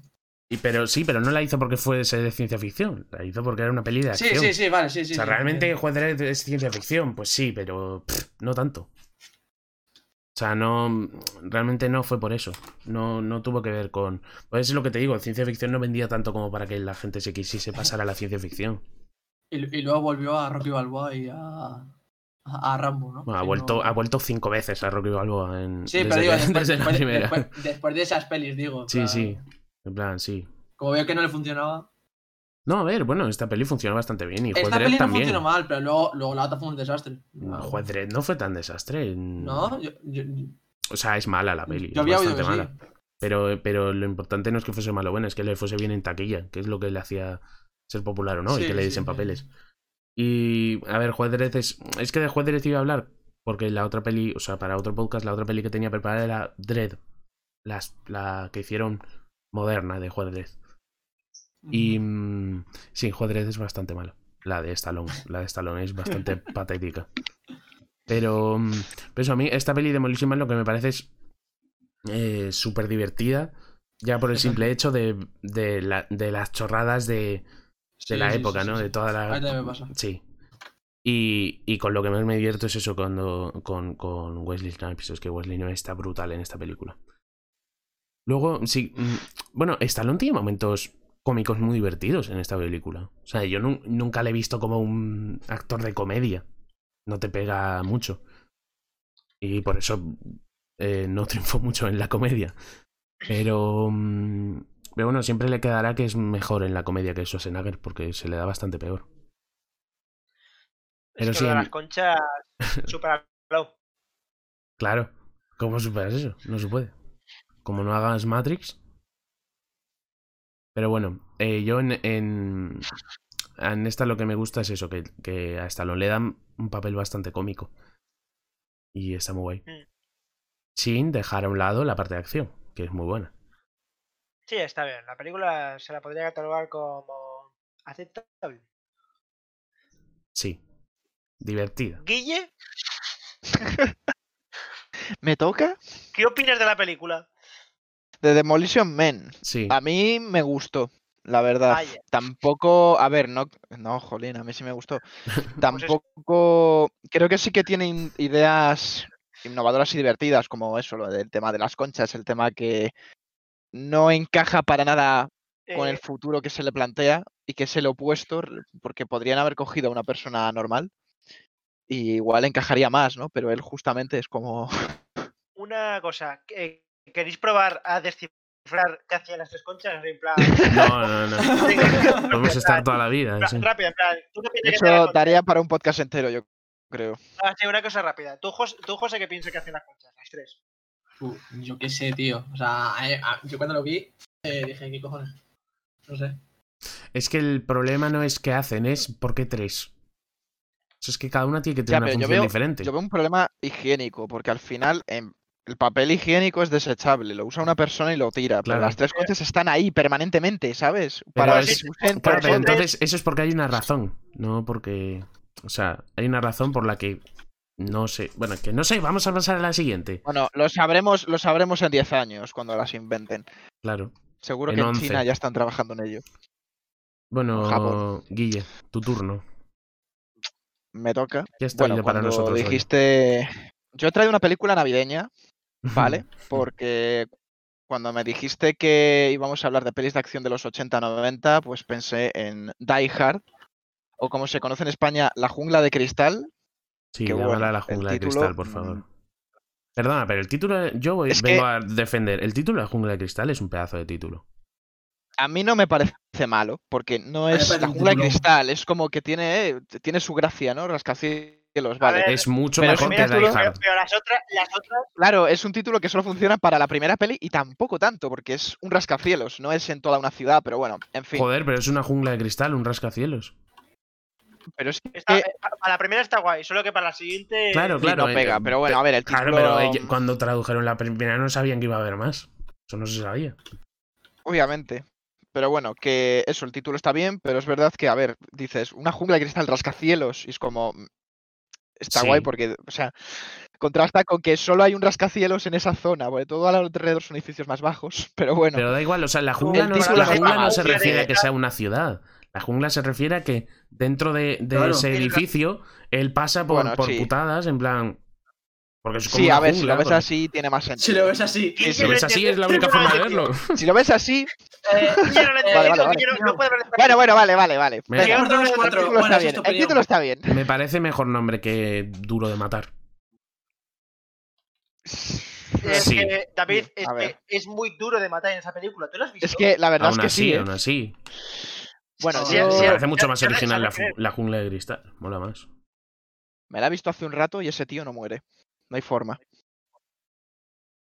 Flipando estoy. ¿eh? Ahí lo tienes, David. Ahí lo tienes. Bueno, sea como sea, eh, la película es dirigida por John Mac- McTiernan, que no sé este apellido. El guion es de Steven E. de Sousa y está basada, que esto no lo sabía, en una novela llamada Nothing Lasts Forever de Roderick Thorpe. Ya está leyendo la Wikipedia, el cabrón. Obviamente me la he leído. Literal, ¿eh? Como, joder, pero si José antes se ha leído todo lo que ha dicho. Pero, Lo tenía escrito yo, eh, literalmente lo tenía escrito yo para. Vale, ¿no? yo lo he escrito en un documento de texto. No, no, no, porque. José José, Que un sí. plato, un plato y un vaso en un vaso. Yo te Por digo favor, podéis seguir. Es que me están interrumpiendo, tío. Se están metiendo con este documento que estoy pasando que lo prueba todo. Que te Bueno, calles ya. la... la película trata sobre eh, John Mc... McClane. Vale, hay otra cosa. John McClane, que es un detective de Nueva York, interpretado por Bruce Willis, que viaja a California, a Los Ángeles concretamente, a ver a su mujer porque seis meses antes de los sucesos de esta película, la mujer como que la ascienden a un cargo importante en una empresa y se tiene que ir, pero él decide quedarse en Nueva York.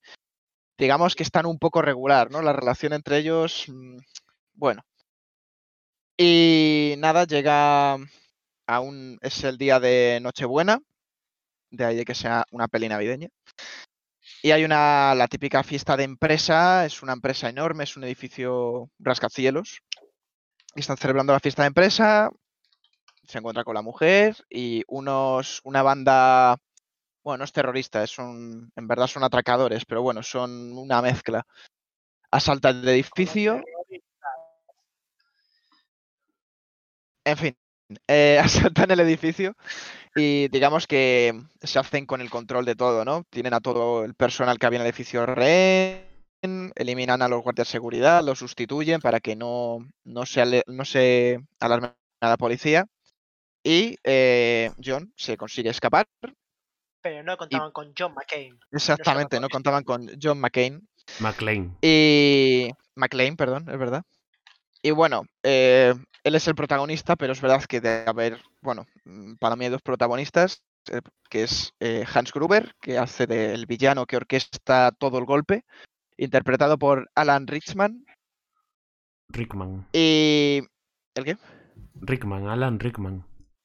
Rickman. Rickman, sí, sí. tienes razón. Perdón, no me sé el nombre de los actores, lo estoy leyendo así. El Alan Rickman es el Snape de en la saga de. Harry Potter.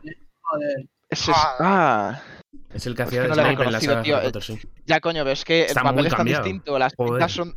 Es que no yo- en- vamos, No, no yo, no, Y- yo no me enteré que era él hasta que se murió. Hace un par de años, ha muerto, ¿no? Hace tres o cuatro años. hostia.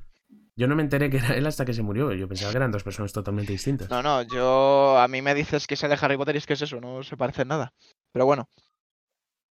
Eh, es un poco la historia, bueno, pues va de eso, de cómo eh, John se va escapando todo el rato, eh, cómo va eliminando poco a poco a, a estos, lo voy a llamar terroristas porque son más parecidos a terroristas que otra cosa.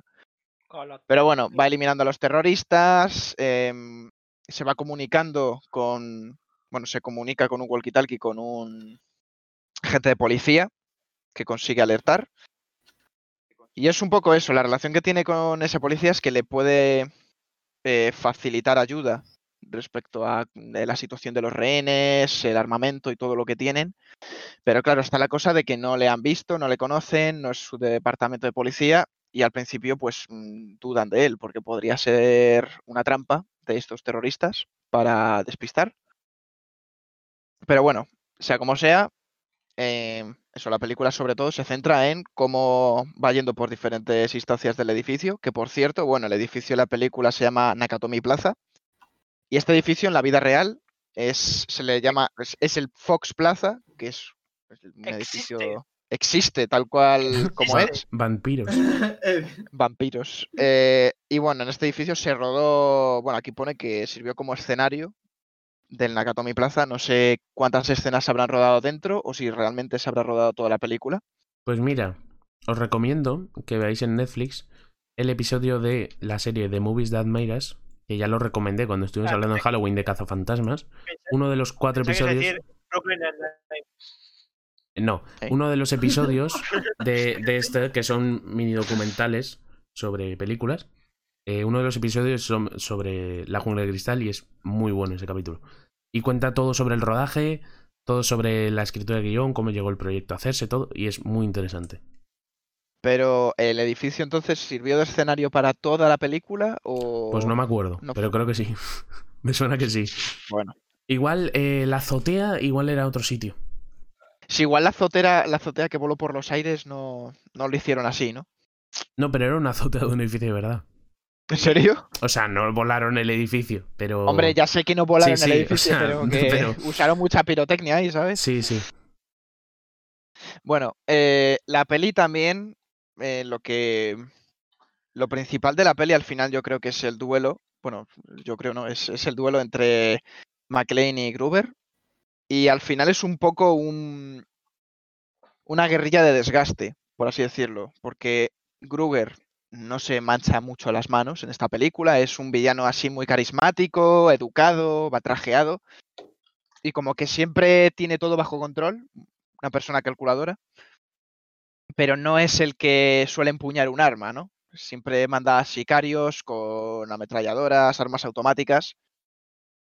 Y, y es un poco como una guerra entre los recursos de Hans, que son sus secuaces, sus explosivos y todo su equipamiento, y McLean, que es literalmente él. Él se va desgastando mucho a lo largo de la película, se va, se va haciendo heridas. eh, entonces, me parece interesante un poco la dualidad de cómo un tío se carga a todos, Sí. va acabando con todos sus recursos.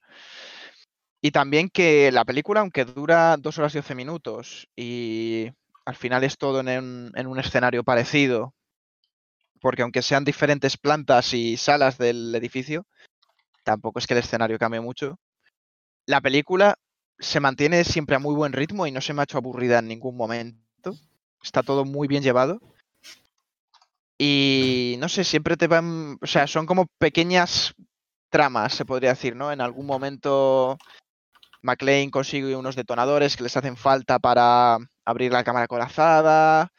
En otro momento mm, tiene una estrategia, pues yo qué sé, para su- subir al tejado y contactar por los servicios de emergencia. Entonces, no sé, está muy bien llevado. Siempre siendo todo dentro de, del mismo sitio, que de hecho, David, mm, no sé si esto se podría considerar un episodio embotellado, una película Mm, embotellada. No, no podría considerarse, la verdad. O sea, Pero la una intención era botella, buena. una la- botella muy grande. La intención era buena, pero no. No, no, no puede, no porque mm, porque suceden No, sí, sí, lo decía de aunque coña, tío. claro, aunque fuese dentro del edificio suceden muchos escenarios diferentes Son y además plantas también hay escenas fuera del, del Sí, edificio, la del aeropuerto. No, y, Sí, y sí, las que del, era- y era las de del coña, tío. policía y las del policía. Sí, pero Claro. es verdad que es muy poco rato. Claro. este está fuera del edificio. Si ya, si ya hay escenas fuera ya no, no puede ser. Sí, Ya no es jungla de cristal. verdad. Eh, es verdad. No, eso sigue siéndolo. Ah, Bueno, vale. también cosas que me han llamado la atención de la película, que son muy características de esto que decíamos de Demolition Man, es que, yo que sé, siempre hay alguna frase, alguna coletilla que suelta McLean, lo de GPKJ, eh, motherfucker. hace la chulería a veces de soplar el humo de la pistola. Entonces es una peli muy de, de esa época, ¿no? Una peli de Sí. acción muy de esa época. Y es que no sé, por lo general está todos los aspectos muy cuidados. eh, la producción, vamos, no sé lo que habrá costado esta película, pero desde luego que no. Mm, tanto por efectos especiales como por los escenarios, como por todo, no, no escatiman en gastos.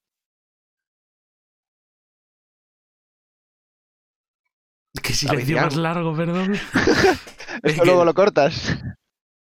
Eh, No, ¿por qué? Escucha, que el- a mí una escena que me gusta mucho, bueno, aparte de lo que has dicho, es que no quería interrumpirte, sobre lo de que, el, que él se van desgastando los dos, mm, sobre- bueno, sobre todo McLean, ¿no? Que es el que le van pasando las mayores putadas. Todo lo típico del, del- eh, los cristales en los pies. Es que eso es lo que más le jodió, tío. Claro. Ese pu- hasta ese punto de la peli no estaba tan mal el hombre. Decía, El- decía zapatos, coño. Ya decía que me faltaba algo. Ya, dije- ya decía yo que salía de Es casa que-. De hecho, cuando mata al primer terrorista, que le mata un poco casi como accidente, porque se caen rodando por las escaleras y se rompe el cuello, dice, dice 9 millones de terroristas y me tiene que tocar uno con pies de mujer, ¿no? Porque no le entran sus Sí, zapatos. es verdad. Y aquí hace una cosa que me parece un poco de psicópata, que es pintarle, ahora tengo una ametralladora, ho, ho, ho, en el jersey y bajarle con el ascensor, que bueno, no sé. Sí. Sí, ese es, ese un, gracia es un momento, o sea, es un momentazo de la película ese. Lo de Ju, Ju, Ju. ¿Cuál era el que tú querías? eh, Sí, el, momento el- que- el otro que yo decía era cuando, cuando McLean y Gruber se encuentran la primera vez. Sí, Que él Está no sabe, bien. claro, que John McClane no sabe que él es Hans Gruber, entonces él intenta como hacer otro acento que no sea el característico suyo porque ya han hablado. de hecho y- se hace, se hace el asustado. Sí, sí, hace como eso. Está súper guay y me parece, me, me parece que es una actuación flipante de Alan Rickman. O sea, Sí, se la sí, sacan esa escena. muy bien. Se la sacan en toda la película, pero en esa escena en concreto está muy bien. Sí, sí, lo hace genial. Y de hecho está guay porque es eso. eh, él dice, no, por favor, no me mates, es uno de ellos, tal. Sí, Y dice John, venga, vale, voy a confiar en ti, pero no mucho. Y al final, como que juega con él, ¿no? Están ahí, se fuman un cigarro y justo ve una, un cartel con el personal. Dice, ¿cómo te llamas? Me, llama, Jo- me llamo John, ¿tú cómo te llamas? Y se inventa un nombre y no está en la lista. Y ya cuando hace eso, ya le, le vacila todo lo que puede y dice, toma, una pistola. ¿Sabes usarla? Dice, "Ah, en un campamento jugamos al paintball. Dice, bueno, pues esto no es paintball. Y ya, pues, obviamente estaba descargada la pistola, ¿no? sí. Sí, sí, esa, sí. esa escena me gusta mucho por eso, por, por todo el Está juego. muy bien de- llevada. Es como ya la, la culminación de todo el juego que llevan toda la película. Sí, sí. Ah, y luego el personaje de Carl me hace mucha gracia. ¿De el cuál? policía. El policía. El policía también lo hace muy bien, el actor. guay. ¿eh? Que ese actor, bueno, lo cuenta en el documental este, como que se iba, se iba a retirar de la actuación o algo así. Y le dieron ese papel como de rebote. Y, y la peli fue un éxito y tal, y como que le hizo muy feliz. Que luego tampoco ha hecho tanta cosa, tampoco es un actor de éxito, ¿no? Pero Mm, ¿Cómo se llama? No, pero el tío es feliz no me acuerdo nombre. El tío es feliz, que es lo importante. Y a su madre le hizo mucha ilusión, que también es muy importante. mamá, mamá, manda este papel. Muy bien, hijo. Muy Muy bien. bien, hijo, estoy muy orgulloso. De hecho, ese hombre salía en un episodio de, de Brooklyn Nine-Nine, ¿no? Sí, hacía... No, no me acuerdo. Creo que sí, que era por el cumpleaños de, de Peralta. Ah, puede ser que por le la traen despedida de sí. soltero. Ah, sí. Que el, bueno. el. Iba a decir otra cosa sobre la peli y se me olvidó. ah, ¿vas a contar lo, del, lo de la escena de. No. de- no, ¿lo No, cuento no, yo? que no lo va a contar. No, es que me ha ¿Qué- dicho qué que no lo va a escena? contar. Que en la de. En el final, cuando. Cuando, ti- cuando tira a Hans Gruber por el. Sí, que el- al vacío. eso lo grabaron en una, en una caída real de muchos metros. Que abajo tenía, para que cayese a salvo, en plan, tenía lo típico de. Hombre, ya me imagino, porque Sí, si sí, no vaya porque si no se, se muere el tío y no. y se ríe Y- todo. Es que, Y lo que Dime, hicieron fue, para que la reacción fuese real, le dijeron, contamos hasta tres y te tiramos. Y dijeron, uno y le tiraron. Entonces, por eso la reacción de, de Alan Rickman cuando cae es muy real porque le tiraron de verdad. O sea, es que, le tiraron de verdad sin que se le esperase. ya, ya. Yo es que y eso me lo he preguntado está muy bien. Eso, el. porque cuando cae y se ve el primer plano de su cara, Sí, se nota que hay un croma debajo, porque Sí, hay sí. como explosiones y de todo. Pero es verdad que cuando ves cómo cae desde fuera del edificio, digo, eh, esto parece de verdad, ¿sabes? sí. Parece que la han tirado de verdad. Pues sí, lo hicieron eso. Pusieron lo de abajo donde tenía que caer. es- era una pantalla azul y, y era croma. Y está, está muy bien grabada esa escena. No, no, está muy bien y joder, lo que tenía que dar cague, ¿eh? Porque no era precisamente Joder, una altura eh, baja. Era una altura muy alta. Y eso, le hicieron la de, la de engañarle para. James Cameron aprobó ese efecto especial. James Cameron. James Cameron es un hijo de puta. También hay mucho. Yo creo que hay mucho cliché en la peli, pero yo creo que ya lo hacen no, no parodiando, pero de Mm. una forma tan deliberada. Por Sí. ejemplo, que lo del policía ahí hablando con él, hablando y como con el tono de tienes que resistir, ¿sabes?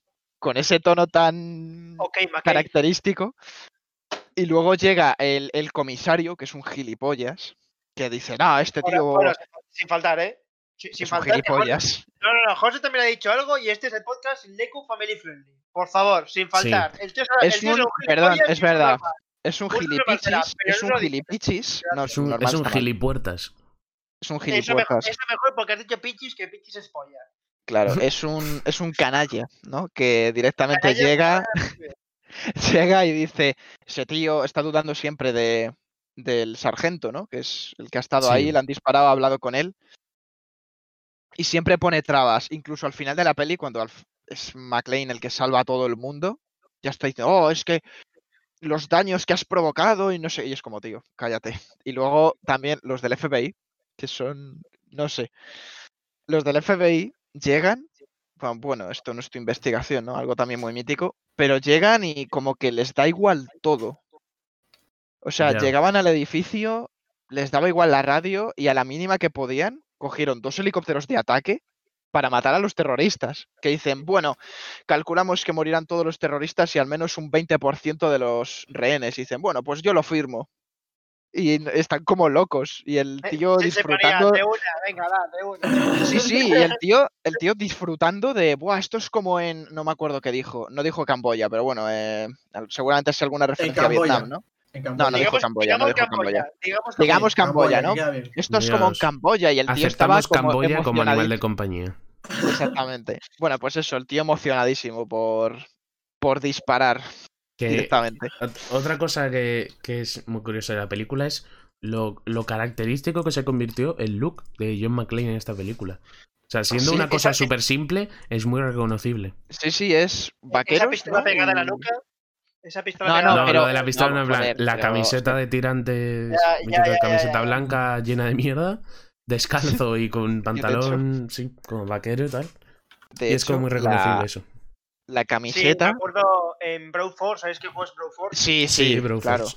Eh, t- tú, ve- eh, tú lo ves a los personajes y no te dicen quién es de, eh, de primeras. Tú lo ves y cuando ves a un tío calvo, con camiseta de tirantes blanca y uno de vaqueros dos descalzo, pistolas. y con dos pistolas dices, este es el Es él, es él. Vieja, motherfucker.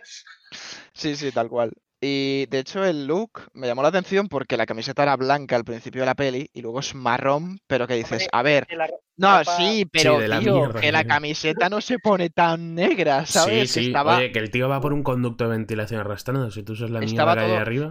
De hecho, no, de hecho, esto es algo que también me llamó la peli. Todo el escenario eh, da la impresión de ser súper ordenado, limpio, impoluto, ¿sabes? Como imagen de gran corporación. Incluso los conductos de ventilación están muy limpios. Cuando, yo qué sé, igual podía ser puesto una rata.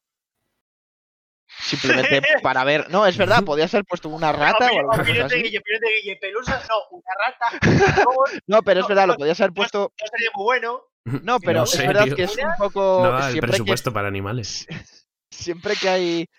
Hay muchas veces que ponen escenas de un tío en un conducto de ventilación, en pelis de espías o lo que sea, y ponen una rata o ponen mierda, ¿sabes? Como un sitio desagradable. Y ahí lo ponían como un sitio estrecho, que obviamente no es muy agradable, pero estaba Una todo rata, muy limpio. Dos, do- dos, dos sería genial, pero bueno, una, Claro, al menos que- una, ¿no? que luego la rata no hace nada, pero que aparezca ahí de fondo, no sé, que, que le gruña, maquilla, haga, "Ih", y se vaya, no sé, algo, un algo. Claro. Estrella invitada. Estrella invitada, rata. Ra- Rata. Ratatouille. Como en Endgame. Y Ratatouille. es se me verdad. la rata que salvó el mundo. La rata que salvó el mundo. Que el. Yo ¿Cómo- lo que iba a decir es que una cosa muy curiosa es Es que, es, que este es el, la película que consolida a Bruce Willis como héroe de acción cuando nadie, nadie se lo esperaba realmente. Que eso, claro, nosotros ya hemos conocido a Bruce Willis como héroe de acción. Claro. Para nosotros esto suena como una estupidez, ¿no? Pero en la época Bruce Willis salía en, en sitcoms románticas. O sea. Ya, es se- verdad, Era actor ahí, de, ¿no? de televisión. Primero no era actor de cine. Antes había mucha diferencia entre un actor de cine y un actor de televisión. Ahora eso se ha difuminado un poco más, pero antes. Sí, ahora ya. Antes, cuando un actor de televisión pasaba al cine, era como. Uy, cuidado, no pinta bien. Eh, y era un actor de televisión y además de eso, comedia romántica, sitcom, tal. Entonces, la gente no daba dos duros por él. Es verdad que salió en Friends. Sí, pero eso Sí, creo que fue después. Pero eso ¿no? ya. Eso ya Sí, fue en eso los fue- 90, eso fue mucho tío. ¿De qué año es la jungla de me- me da- cristal? Me da, me da igual. Del, del 80 y... En Estados Unidos del 88. 88. Soy- ¿qué Salió- decías? Soy una máquina de dar amor. Sí, Ah, es sí, que en una Friends máquina de amar. sale con Rachel, ¿no? Eso. Sale con Sí, Rachel, sí. Y, y Ross con eh, su hija. Con su hija. Es verdad, es verdad. Sí, que Sí, luego. Luego se pone. En plan, era como que no expresaba sus sentimientos y luego lo expresa y está todo el día llorando. Sí, sí. Es verdad, qué bueno. Es que Sí, es no, un Bruce- actor que vale para todo, tío. A ver, para todo, para No, todo igual. A ver, pero es no, muy no, polivalente. Ah, no, tampoco. No sé. No aceptamos pulpo como animal de compañía. No aceptamos Bruce Willis como animal de compañía. Vale, vale. Eh, bueno, para acabar un par de cosas, lo primero es que estoy viendo lo de la clasificación de edades y me llama muchísimo la atención porque en Estados Unidos salió con R, que me imagino que es adulto, Más 18. es. Sí, es Vale. más 18. pero luego te vas a Bueno, es- es- Argentina. perdón, es más 17 realmente R en Estados Unidos. Bueno, eh, sí, pero para un público adulto, ¿no? Sí, sí, es, es la máxima. Bueno, no es la máxima, hay una más, pero no se usa. Que luego te vas a Argentina, que se estrenó en el mismo año, y es para más de 13. No, En eh, Chile. to- pero en lo de la Argentina siempre, ¿eh? Todas las R son en Argentina más 13 de todas esas Joder, macho, pero en Argentina más 13, eh, para Mm. Chile más 14, para Perú más 14. Para Brasil Guille, también. ¿tú, cuántos años la primera Fíjate. Uy, yo no la vi con 13 años, yo la vi un Pues poco el- más mayor, pero para los Pues yo 80. igual, yo igual, pues eso. Sí, Pero pero, me sí, refiero. al revés, ¿eh? Antes, antes- eran más permisivos con las calificaciones. Antes eran más permisivos. Mucho más. ¿Sí? Joder, esto lo estuvimos hablando en el podcast de Indiana Jones, ¿no os acordáis? El- porque esto- ese esto- podcast fue muy largo. En el podcast de Indiana Jones hablamos de que el, el Templo Maldito y Gremlins fueron las dos Es verdad. películas que- Ah, es verdad. que eran para todos los públicos y fueron las dos que empezaron a plantear que igual había que cambiar el sistema. Qué O sea, bueno, eran para todos los públicos y, ojo, o sea, tenían Es que sus cosas. Gremlins, Gremlins no es para todos los públicos, pero bueno, pero Indiana Jones. Indiana Jones La tenía, dos. la 2 tenía cosas La muy dos. oscuras. Sí, dos la es 2 prima era Claro, es que es la 2. Era, era buenísima. Ah, la era dos. la 2, es Claro, claro, era el Templo Maldito la que empezó a... La, de- la del corazón y todo eso. eso. Sí. Y, y lo de Argentina es siempre porque tanto las que hemos hablado antes, Waterworld y Demolition Man, son R y en Argentina eran más 13. O sea, eso debe ser que No es sé, me, me común. llama bastante la atención, la verdad. Sí, y, y eso, la calificación con- por edades al revés. Antes era mucho más permisivo que ahora. Ahora es, Vale, vale. eh, tienes que ser, o sea, eh, fíjate, en, o sea, las películas que venden realmente son las de más 13, ¿no? Generalmente la, la gente quiere que sea PG-13 su película. Entonces, a poco que, bueno, primero, solo puedes decir una vez fuck en la película. No se puede decir más de una vez. Porque si lo dices más de una vez es R ya. Pues eso Eh, Samuel. Jackson, difícil, ¿eh? Claro. bueno, si lo piensas en, en Marvel, alguna En vez ha dicho Wars- y no ha acabado Sí, la frase. han cortado. Eso ha Sí, pasado en varias Star veces. Wars se controla, ¿eh? Sí. En Star Wars se ¿Pasa? controla. Eso pasa. En Star Wars no dice nada directamente. Cuando se desvanece, creo, el as- Cuando se desvanece en la poscritos de Infinity igual dice mother y se desvanece. Sí, sí, Y se fue- muere. y se muere. Es y verdad, no- es verdad, no me acuerdo Se de muere eso. un rato solo. Sí, ¿no, no te acuerdas? Un rato largo. está- Un rato largo. Cinco justo le corta la voz y decir, hijo de. Sí. Eh, claro, sí, en español Eso- dice hijo frase- de. Y se, y se va. Es su frase icónica. Me hace Eh, me gracia porque en- en- En el otro guardaespaldas que no para decirla. Y se pone eh, eh, Ryan Reynolds. Ha dicho tantas veces buena. hijo de, hijo de puta que ya no tiene sentido esa frase. Sí, sí, sí. que el. Es el- buenísimo. eh, y luego son muy. Eso, sangre, desmembramientos y tal. Son muy estrictos con eso. Por ejemplo, Es que- en, en Endgame tuvieron problemas porque la querían poner más 16. Simplemente por la escena de eh, cuando Thor corta la cabeza a Thanos. Y tuvieron que ser un poco menos explícitos. Hmm. Y aún así es bastante explícita esa escena, Sí, es verdad. bastante explícita. Pero tuvieron que, eso- eso... piensa que tuvieron que cambiarla para que no me pusiesen más 16 en vez de más 13. O sea, Es, Ya, son ya. mucho menos permisivos ahora.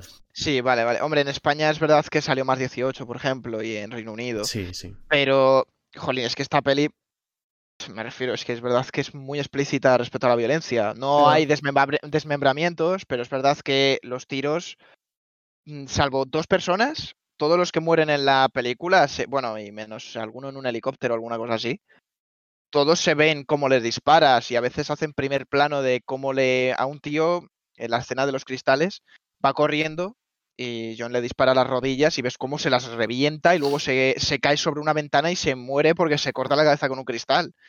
Pero. Entonces. Eh, ¿Esto es algo más de Estados Unidos y tal? ¿O es también aquí que, en plan, si es más, más 18, eh, la, o sea, va a tener menos visualizaciones? Hombre, es, es en general de todo el mundo realmente, pero si viene de Estados Unidos, porque casi todo viene de allí, pero eh, si lo piensas, sí tiene bastante sentido porque te estás Claro. quitando un público objetivo muy grande.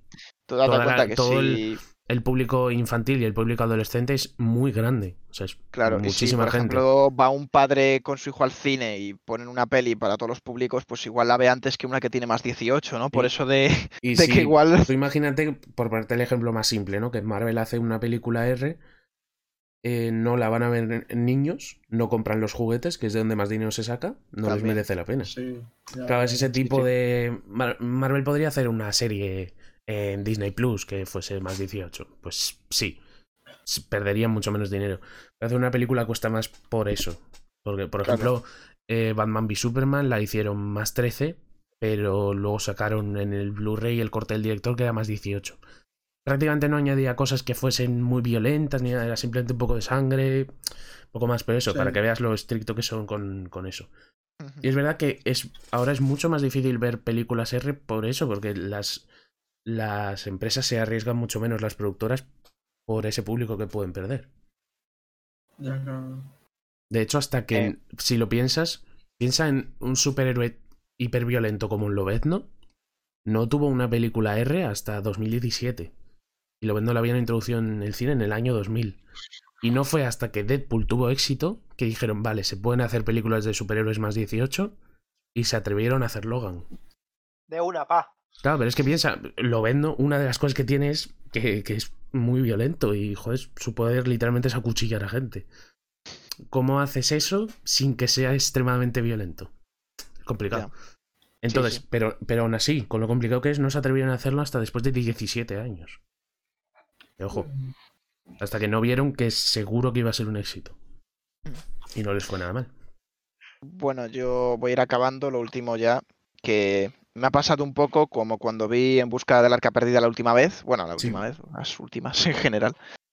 Me pasaba con el arca perdida que veía una escena y digo, ¡ey! Icónica, ¿sabes? Sí. Y con esta peli me pasa igual. eh, la película de que mm, consigue llamar la atención del policía y se pone bienvenido a la fiesta al lado de una ventana rota, ¿sabes? O la de JPKJ, o la del, la del túnel de ventilación, la del conducto Sí. de ventilación, yo creo que es la más mítica de toda la película. Es como la mítica imagen que ves y dices, coño, la sí, jungla de sí, cristal. es la jungla de cristal. La, también la escena de la pistola pegada a la que decía Chapo, ¿no? La de pegada con cinta aislante a la espalda, que es genial esa escena. Entonces, es una, es una película, bueno, una escena que no hemos mencionado, cuando se ata una manguera a la cintura y se tira de la azotea porque va a explotar. Es verdad. También bastante digna de mención. Entonces es Sí, eso, sí. es una película icónica. Y tiene un montón de escenas que, que es que simplemente la ves y ya te viene la película a la cabeza instantáneamente. Así que Eh, nada, yo eh, ya. Chapo, ¿ibas a decir algo? ¿Chapo? Yo no. Ah, no, no, pensaba que había oído a alguien, perdón, perdón. No, yo os No, eh, quería yo, eh, preguntar. no, cuando ha dicho lo de saltar de la azotea con la manguera, he dicho cine. Ah, vale, vale. Pero sin más, seguir, seguir. No, estoy- yo iba a Eh, preguntar. Yo iba a preguntar eh, a Chapo, a Guille, no, sé- no sé quién las habrá visto. Las secuelas, yo solo he visto la tercera. La tercera es la de Samuel. Jackson. Yo- Eh, yo sí. Yo solo he visto la tercera y siempre he pensado que era la segunda. Hasta hace bien poco. Y no Pero no he la visto ninguna más. Y la, cu- y la cuarta, y la cuarta he visto. La de Yo he que está con visto con Rusia. la ¿era primera, Rusia o Ucrania? Esa es la quinta, ¿eh? ¿Esa es la quinta? La cuarta no es O la sea- de. La cuarta no es la de un hacker. Sí, es que está No, la primera. es- es- es No, la no, no, sí, sí, no, no. No, no, que no, escúchame. La primera es la del edificio, la segunda es de un secuestro en un avión, que esa creo que es súper Ah, es olvidable. verdad. Es, La tercera, esa peli la está tercera- muy olvidada, ¿eh? La segunda. es que a mí yo creo que es muy refrito de la primera. Por eso Sí, no es tan eso es que todo el mundo decía que era La prácticamente la primera otra vez. Yo es que la vi, pero tampoco me interesó. Yo la estaba viendo y digo, "Pf, sin más, ¿sabes? Y no me acuerdo de casi nada, o sea que sin más. La de, la de Samuel La de- Jackson Es la tercera la? No, es la es- tercera, es de la Reserva que- Federal. Sí, y me acuerdo que, esa, que esa, la sa- esa salió Samuel Jackson porque en realidad era un guion para Arma Letal Sí, y necesitaban a un, Ah, a un hostia. segundo, a- necesitaban a un segundo protagonista negro. Sí, sí, era un guion que iban a tirar porque no iban a hacer esa peli de. Pero era pensado como arma letal. Y dijeron, pues tene- tenemos que tener a dos. Y añadieron a Samuel Jackson. Esa no la he visto entera y la querría ver porque creo Está que, es de bien. la, creo que es la segunda mejor después de la Sí. primera. El, Bueno, yo es que ¿sabes solo he visto esas dos, pero sí.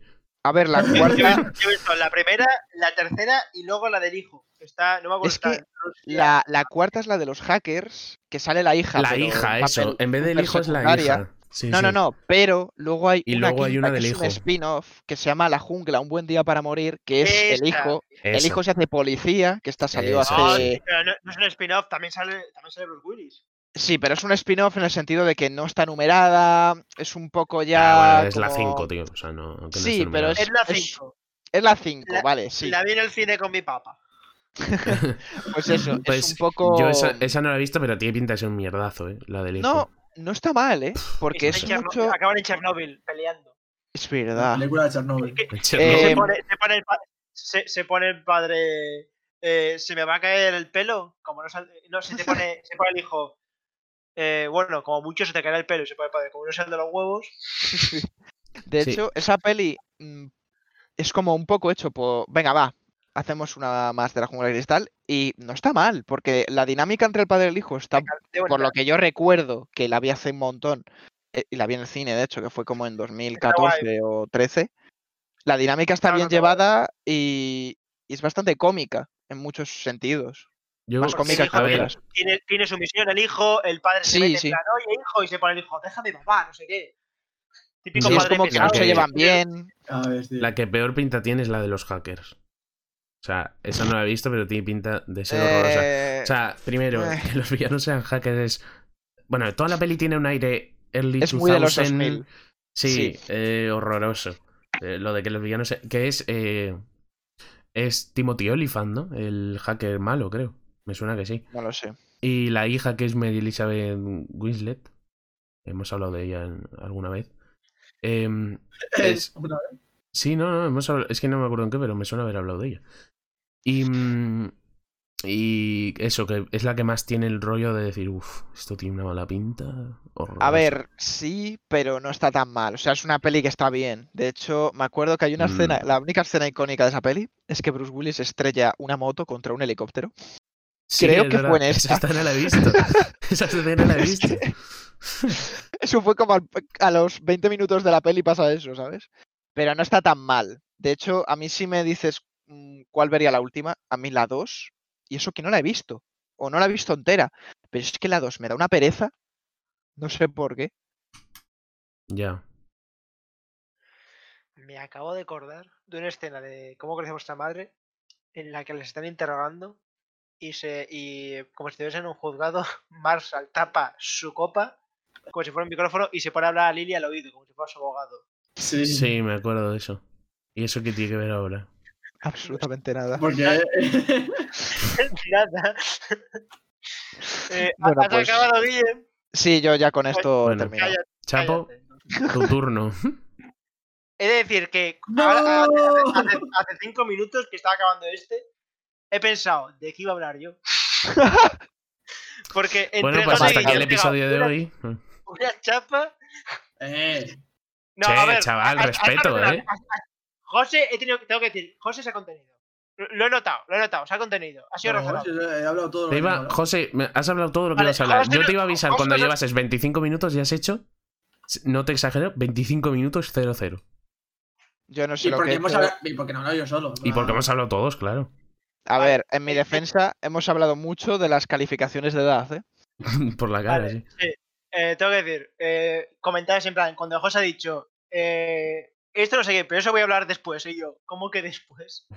Y al momento Sí, de- lo has- dicho 50 veces. Bueno, Eh, Chapo, has pero ¿tienes tu tema o no? ¿Tienes, ¿Tienes tu tema o no? Sí, sí, sí. Pues ya está, habla de él, venga.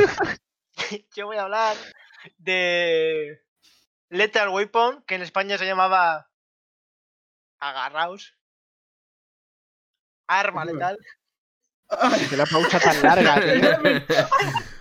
Agárrame esas armas, se llamaba en España. dirigida por el clan Richard Donner, que para quien no le conozca es el que nos trajo en 1961 X15, en el 68 Sal y Pimienta, en el 69 Twinkie, en el 76 se pasó a la Profedia, luego sacó en el conocía, 78... no- es- el único que nos conoce, ¿no? ¿No es el, no es el director de Superman? ¿De qué? ¿Superman? Sí, ahora iba a decir hasta que me has interrumpido. Ah, vale, vale. 78, Superman la película, Claro. en el, en el 80 Superman 2, aunque pone es Richard Lester quien aparece en los créditos, pero bueno. Luego ya sacó los Goonies, Leida Halcón, Leighton Weapon. Los Goonies, Eh, joder. Goonies, Es que, lo, Goonies, es que lo ¿qué dicen dices como si fuese un. don- Lo has empezado a decir como si fuese un don nadie. Y es el director de Superman y los Goonies y Arma Letal. O sea, es que no sé. Es que, es que, es que los sale pimienta, es, ¿eh? es curioso porque en lo de los Goonies, mucha gente cree que el director es Steven Spielberg. Es. es una- Es muy del rollo, ¿no? Esa peli. No, pero porque él es productor o algo así. Pero, Es que la- pero la- no es el dos- director y es Richard Donner. Y mucha gente creía que era Steven Spielberg. las primeras dos que son X15, Sal- Sal y Pimienta. Richard como... Tu- Bueno, Richard Donner, Richard Don. Un También Richard nos muy grande. trajo, Claro, gracias. nos trajo Wing Commander, Kind Line, Superman 2 de Richard Donner esta vez. Y luego X-Men Origins, Wolverine y X-Men 10 del futuro pasado. Oh, Ori, no, por favor. Bueno, no. bueno, es- esas dos últimas como productor. Claro, es de las de X-Men, de la primera también, pero es director, eje- o sea, productor ejecutivo, no es director. Bueno, Pobrecito. que sí, que hemos, aquí hemos venido a hablar de mi libro. Eh. Lethal Weapon, en español, arma letal. ¿Cómo? ¿Cómo en español? Perdón, una cosa, ¿Cómo perdón, eh, perdón, perdón que te interrumpa, pero que es una cosa poco común que un director de, de como de una peli como Arma Letal dirigiese Arma Letal 2, Arma Letal 3, Arma- en plan, siguió en la saga durante cuatro películas. No sé si hay más de Arma Letal, yo creo que solo hay cuatro, ¿no? Sí, hay cuatro. Pues Pero eso que es curioso que un director de renombre que haga la primera película no suele hacer el resto. Por ejemplo. Superman hizo Superman y Superman 2. Y la 3, Guau. que es una mierda, no hizo más. Bueno, el caso. Lethal Weapon, arma letal, trata las divertidas historias de dos policías Va, Film Affinity, a- chaval. al, es- al es- al estilo Buddy Cop, que son típicas películas de Sí. dos tíos que son amigos. Y yo creo que esta es como todo- la pionera en ese sentido, ¿no? Es como la. Eh, Bueno, también Starkey no, no, Hacks. Starsky Hutch. Hatch, claro. Sí, iba, iba a decir Lewis y Martin, pero vale. Eh, Magnum PI, ¿no? Los Buddy Films son eso, son películas de dos tíos, eh, amigos, por, por encima de todo, no sé qué. Y Me, esos llam- son para- me llaman de- Buddy. No. Eh, No. Por eso, la película empieza y tenemos al sargento Murdoch, que es típico policía mayor, eh, viendo ahí la jubilación como no tan lejos. Que es muy graciosa la primera escena porque es, eh, está en la bañera tranquilamente y le viene a, a cantar el cumpleaños feliz porque es su 50 cumpleaños. Y tiene ahí barba, no sé qué, y se pone a la hija. Te hace mayor la barba, pero me gusta. La siguiente escena va a la oficina afeitado. porque a mí que no me llamen carroza todavía. Joder. Y eso, vemos que es un padre de familia, tiene tres hijos, una mujer, eh, mujer gato, tiene un El gato barco. importante. Tú, cállate, ojo con el gato. No le interrumpas. Pues eso, un- un tío mayor, eh, eh, serio en el trabajo, y luego tenemos al otro. Que el otro, la primera escena que tenemos es, está en su caravana, tirado, desnudo, le sa- saluda al perro por la mañana y... y es- Y se lo folla. Sí, Eso- por favor. Te lo has descargado también en, De- en de la Emule, de ¿no? Henares, La- tío. Esa Pues versión no era. vemos- Ese no era vemos- Richard Donner Cat. Su contraparte, que es Mel Gibson, que es un tío más joven, es un pirao, tiene mucho... Eco, cállate, te has activado tres veces. Ah, Como cuando se le activa la Alexa a Guille, tío. Es Se me ha activado tres veces hoy. Bueno, eso, que es. Eso contraparte es más joven, es un desastre. eh, Más guapo. Bueno, el público gay dice que es más guapo. Eh, y, y luego el otro es muy serio, muy centrado. Y luego vemos en la, en la escena de Mel Gibson cuando está en su en una redada, que es un puto pirao. Le vemos que está ahí en plan eh, comprando cocaína, ¿no? En plan de incógnito. Se pone, te la compro toda. Y se pone, ¿cuánto? Eh, 100. Vale, me regalas un árbol y se pone, claro, sí, no sé qué. Abre la cartera y empieza a sacar los billetes. Eh, 25, no sé qué, se pone, tío, ¿qué haces? Y tú, cállate, que me desconcentro. 25, 85, no sé qué, le saca unas monedas y pone, he dicho 100.000. Ah, pues no tengo tanto dinero, me lo voy a llevar gratis. ¿Pero qué dices? Soy policía. Mis cojones. es que es buenísimo porque nadie se cree que es policía. Y le vemos ahí que es un puto pirado, porque le, eh, los demás policías, no sé qué, y uno le coge y le apunta la pistola al cuello y se pone el dispararle, dispararle, no sé qué. Y te dice, bueno, vale, es un policía que se viene arriba, pero cuando le quita el arma, se empieza a poner como un puto loco, se pone, ¿quieres sentirlo? ¿Quieres, quieres que te meta un tiro en la garganta? Y, le- y tiene que venir un policía y quitarle la pistola y decir, tranquilo, Rix, ¿quieres sentirlo en el pecho? es un puto pirado. Vale, entonces, ya al principio ya le dicen a Sargento Murdo, oye, este va a ser tu nuevo compañero. O sea, le dicen que va a tener un nuevo compañero para un caso. Y es, entra Rix a la comisaría y es, pues va con una chaqueta, unos pantalones, una gorra, se sienta ahí en una mesa, le ve Murdo, no sé cómo, pero pasa de él, está hablando con otro. Murdo y todos los demás van con traje, muy guapos, y entonces Rix saca la pistola, pues es un policía, tiene pistola y la saca para ver, para comprobarla, ¿no? Se pone Murdo, ¡cuidado, una pistola! Se tira por él, entonces le hace una llave a Rix y, le, y pega una voltereta y acaba debajo de su, de su pie, allí apuntándole a Rix con una pistola y se pone. Murdo, parece que has conocido a tu nuevo compañero. Y es como. Si no, sería de los 80. Sí, sí, sí, sí. Entonces, eso, eh, yendo al coche se ponen. O sea, le cuentan que es un puto loco. Y también lo vemos antes, cuando la psicóloga habla con el comisario y dice: No, ese tío no está bien, no sé qué, tiene tendencias suicidas. Que es cierto, porque en la Chapo, escena perdón, anterior. ¿te puedo cortar un segundo? ¿Te puedo cortar un segundo? ¿Estás contando toda la película escena por escena? Ya. Es que he desconectado sea- un rato y es que veo que estás contando toda la película O sea, escena por escena. Jo- José y Guillermo, ¿pueden hacerlo? Que no, lo han escena por escena. No lo han No lo he hecho. hecho. No, quería contar el principio porque es una, es una película búdico, como he dicho, y se centra mucho en la amistad entre, entre los dos. Es que te juro que he desconectado un rato y cuando he vuelto en mí, he, he salido de mi cuerpo, me he visto a mí mismo escuchándote he dicho, ¿qué está diciendo? O sea, está cantando todo el- está cantando la película. En plan, Es acabas de contar una escena y luego dices, bueno, ¿y en la siguiente? Es muy importante la relación entre los dos tíos. vale, vale, eso está bien, eso está bien que lo digas. Entonces, al principio es cuando se forja la relación y luego ya se pueden saltar unas cuantas escenas. Sí, pero ¿qué pasa en la siguiente escena? De- no, No me acuerdo. No le tientes, no tío, no le tientes. No le despie que si no. Ahora, no sé por dónde iba. Pero Eh, eso, se- guys. nada más conocerse y se pone a decir que no, no se caen bien, no quieren trabajar juntos, pero claro, tienen que trabajar juntos porque ellos lo mandan. Y la- el primer caso que hacen es un suicida.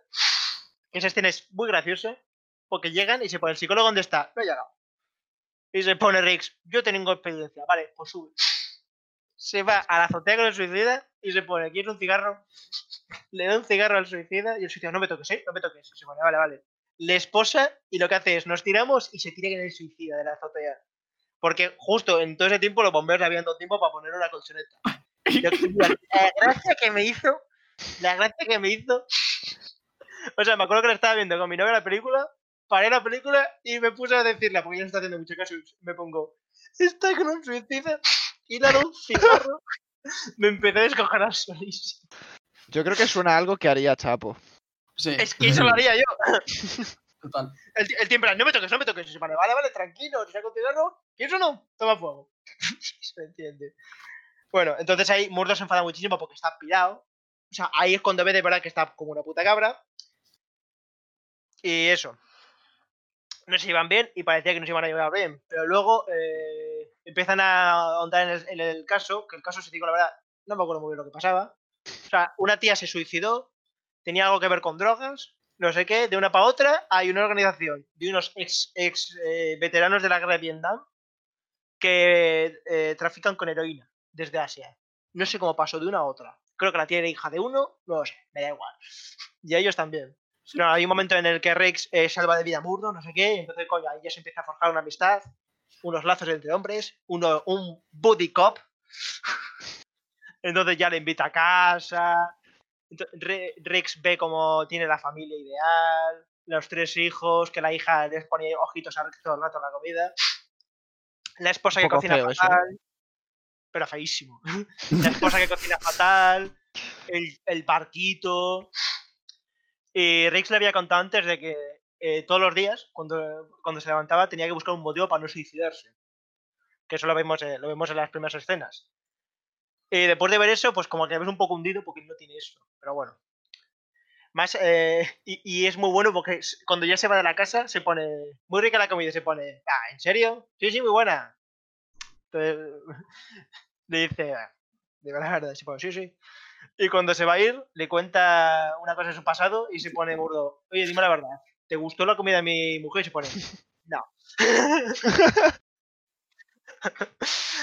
Entonces, eh, se ponen a onda en el, en el caso, ya más sincronizados, se llevan mejor. Eh, veíamos, ves a Rick como el, el arma, le cataloga a Murdoch como am- arma letal. Y ahí me pongo yo, eh, eh, ha dicho el título de la película. Señalando la Porque- Lo ha pantalla. dicho, lo ha dicho. Sí, lo, lo hice. Vuelve a parar la película y se lo dice a su novia. Lo ha dicho. Eso hice. Eh, yo os he contado que Murdo era mayor, serio, el otro joven, no sé qué. Y luego eh, Rex era un puto karateca que pegaba tiros muy bien. Eso es, eso es lo que se le daba bien. Así se definió él. Eh, entonces van de tiro en tiro. va- vamos descubriendo la trama, que no interesa mucho el caso. O sea, está bien, está bien, está bien, está guay. Pero hay un momento que pega un salto de un lado para otro y no lo pillas.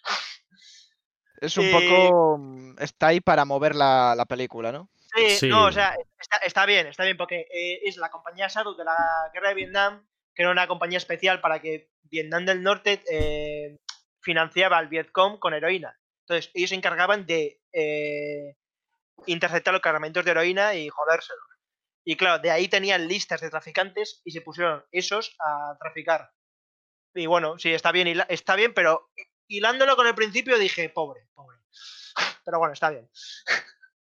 Entonces, la eh, cuando eh, un amigo de Burdo, que está en la guerra con él, es uno de los de la compañía y le cuenta todo eso, porque la hija que murió, o sea, la tía que murió al principio era la hija de este, matan al tío ese y luego toda la, toda la compañía Shadow van a por ellos. Entonces, Rick, Rick va a hablar con una prostituta porque era amiga Espera, de una Chapo, espera un segundo. ¿Estás volviendo a contar la película? Correcto. Me estaba cojones de yo todo Es que- el rato porque es que estás contando toda la peli, tío. ¿Cómo lo haces para que, que sin que me dé cuenta? O sea, me he vuelto a ir. En mi cabeza me he vuelto a ir, estaba leyendo otra cosa y me he dado cuenta de que estás volviendo a contarla. Sí. O sea, yo la quiero ver, ¿sabes? Porque hace Eres un no la genio, y- Chapo, tío. Es que eres un puto genio. Es como ver una peli sin verla. Sí, es Perdón, que desconecto totalmente. Peor. Perdón, hecho sin querer. Es- Es que estoy en piloto automático. A ver, Chapo, tío, ¿qué es lo que más te gustó de la película? Céntrate. La película, la película acaba con la me- las mejores escenas. No, no, ya estoy contando al final. Ah, Las vale, mejores vale. escenas que es.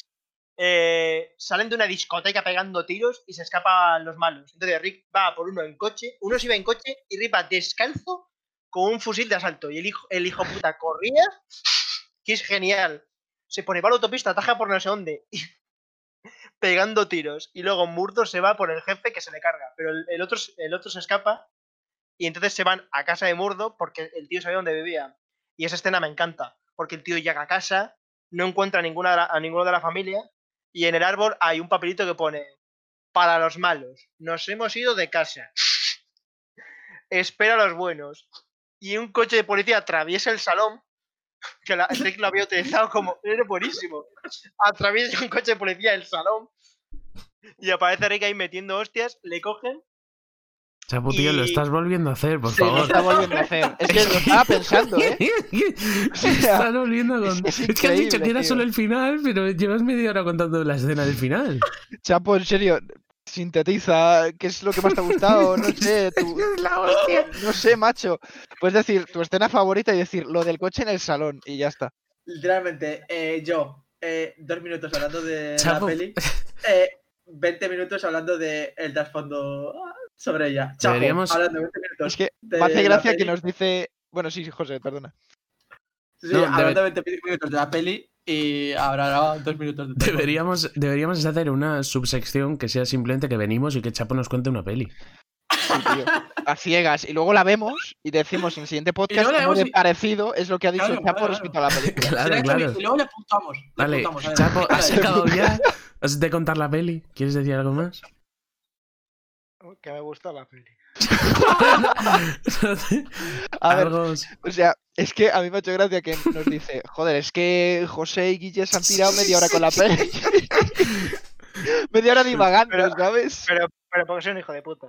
Escucha, sí que lo eres. Escucha, que el, Sí que lo eres. eh, se te olvidó comentar una cosa muy guay de esta peli, que es la típica frase de Donald Glover. Hostia, es verdad. Sí. Nah, no, no es tan importante. ¿Cómo- espera, ¿cómo que Vete a la mierda, tío. Eh, eh, do- soy eh, demasiado, soy mayor para estas cosas. Eso. Ah, lo mismo. Soy demasiado mayor para estas cosas. Que Sí. pa- eh, solo Para en. Claro, I'm too old for this. En, shit. es- en, en es- en español dicen estas cosas. Claro, claro, pero pierde, Ah. pierde fuerza. Pierde bastante. En cómo que hace nuestra madre lo- hay un episodio solo de eso, que es la lista Sí. puntos. Que es cosas en las que apuntarías. Es en la verdad, lista, qué bueno. Soy demasiado mayor para estas cosas. Se Que luego Para hacerse un el- piercing Sí, o cosas el, así. el- el- Dormir en un. ¿Cómo era? En un futón. la, futón, moraleja, sí. la moraleja final del episodio. Sí, que acaban con la espalda destrozada. Sí. La moraleja final del episodio es que aunque Murdoch dijese eso, al final lo hacía. Se daba la vuelta y hace otra película. Claro. Eh, ¿Cuántas hay de arma letal? Cuatro. Cuatro, lo hemos dicho antes. Joder.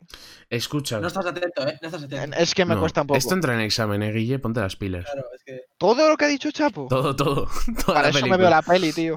Claro. ¿Qué, qué- qué- qué pasaba en la segunda escena? A ver. Eh, se despierta el tío, eh, se me desnudo, saluda al perro y se va. Eh, estaba Toma. atento, estaba- Sí. Toma, toma. Sí, realmente sí. Que mm, yo iba a decir, hay cuatro películas y hay un remake televisivo que duró tres temporadas, no sé ni cómo, pero hay un eh, arma letal en televisión que duró tres temporadas de hace eh, cinco o seis años, por ahí. Iba a preguntarte, con los mismos actores, me imagino que no. No, no, no. Y debe ser bastante horroroso, el tío toda la pinta. Em, bueno, yo iba a comentar una cosita, o sea que si no tienes nada más que decir. Eh, ¿Puedo? ¿La, li- la Liga Índigo de Pokémon cuál es? ¿La de Isla Naranja? No, es la primera, la Liga Índigo. Ah, vale. Sí. Vale, ¿puedo comentar una cosa sobre la peli? ¿Seguro? Mm, Si me dejáis, no sé. Sí, sí. Te dejo, te dejo, te dejo. No, que yo iba a decir que Arma Letal. Bueno, nos podemos ir todos ya. Vale, yo lo cuento. Si queréis podéis Si iros. queréis, a esto a nuestra audiencia, si queréis un podcast en el que Chapo esté más o menos centrado, esto implicaría Esto coger es- un No lápiz. no, no no entres en este podcast primero. claro, no Sí. vengáis directamente. Pero podemos hacer aquí una especie de crowdfunding en el que si llegamos a 100 euros, eh, muteamos a Chapo, excepto cuando sea necesario. Vale, mira, escuchad lo que os iba a comentar. ¿te quieres callar la Joder, escuchadme. Sí. Em, he buscado, em, he encontrado, de casualidad, que Buddy Cop Film tiene su propia página en Wikipedia. Y lo que comenta es que, bueno, que aunque existen algunas anteriores, pone que el género fue realmente popularizado con arma letal. Es que Letal Eh, fue el boom. Y luego, una cosa que me ha hecho mucha gracia es, aquí pone en una frase, existe un subgénero de la Buddy Cop Film que es la Buddy Cop Dog Film, en la que hacen Sí, equipo un policía y un perro. Como Rex el perro policía, ¿no? No, porque Sí. ese era el prota, el perro en específico. ¿sabes? Sí. Esto es... Y una es la típica de Tom Hanks, que es un detective que va con un, con un perro. Luego Top Dog, que es de Chuck Norris con un perro. Soy leyenda. de No, soy leyenda, no. No policía eso. Pero va con un perro. Y luego K9, que es. Jim Belushi, también con un perro. También son policías. Bueno, lo otro que quería comentar era que esta, esta arma letal está escrita por Shane Black, que no sé si sabes quién es. Sí, sí. Sí, ¿no? Tú sí. ¿Qué otras Bueno, cosas ha hecho? eh, ahora mismo te iba a comentar. Como actor, ha salido en eh, Predator, en la original de Predator. Pero como director y guionista, hizo. mm, bueno, además de las historias de todas las de. No, solo de las dos primeras de Arma Letal. Luego hizo varias películas y como, como director ha hecho Kiss Kiss Bang Bang, que no sé si la conocéis, muy buena de Robert Downey Jr. con Val Kilmer. Eh, Iron Man 3 la dirigió él y la escribió. Esa ya me suena más. Y luego, No, a mí no. y luego, que no sé si la habéis visto, pero es un peliculón de Nice Guys, la de dos buenos tipos. Ah, si sabe cuál Esa es. es muy buena. Es esa muy es muy buena. Es un peliculón. Y también la- escrita y dirigida por él. Y luego hizo hace poco, hizo hace poco de Predator. La última que han hecho Predator, que es una Que era- mierda de película, es horrorosa. Y también la escribió y la dirigió él. Eh, la de Dos Buenos Tipos, que es la de Sí. Nice Guys, se llama así en español. Sí. Eh, me acuerdo que te lo dije hace cosa un año y no te lo habías visto todavía. No, hace un año sí me la he visto. eh. Me la he visto hace Ah, más bueno. un año. Pero sí, Bueno, la es primera que vez que me lo contaste no la había visto, sí. Y me gustó Y bastante. Pues escucha. tú no lo había visto, ¿eh? Sí, sí, ahora sí, ahora sí. No, es que- Ah, vale, vale, eh, que vale. el- en lo que pone en la página de, de Buddy Cop Film pone una cosa muy curiosa sobre Saint Black. Porque pone que, la, que se popularizó con, con Arma Letal, que está escrita por Saint Black, y que luego Saint Black ha escrito un montón de Buddy Cop Films, y es verdad, porque ha escrito The Last, The Last Boy Scout, que es una de mm, eh, eh, Bruce Willis con Damon Wayans, que era el mismo rollo que Arma Letal.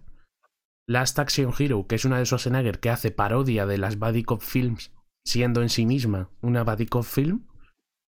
Luego.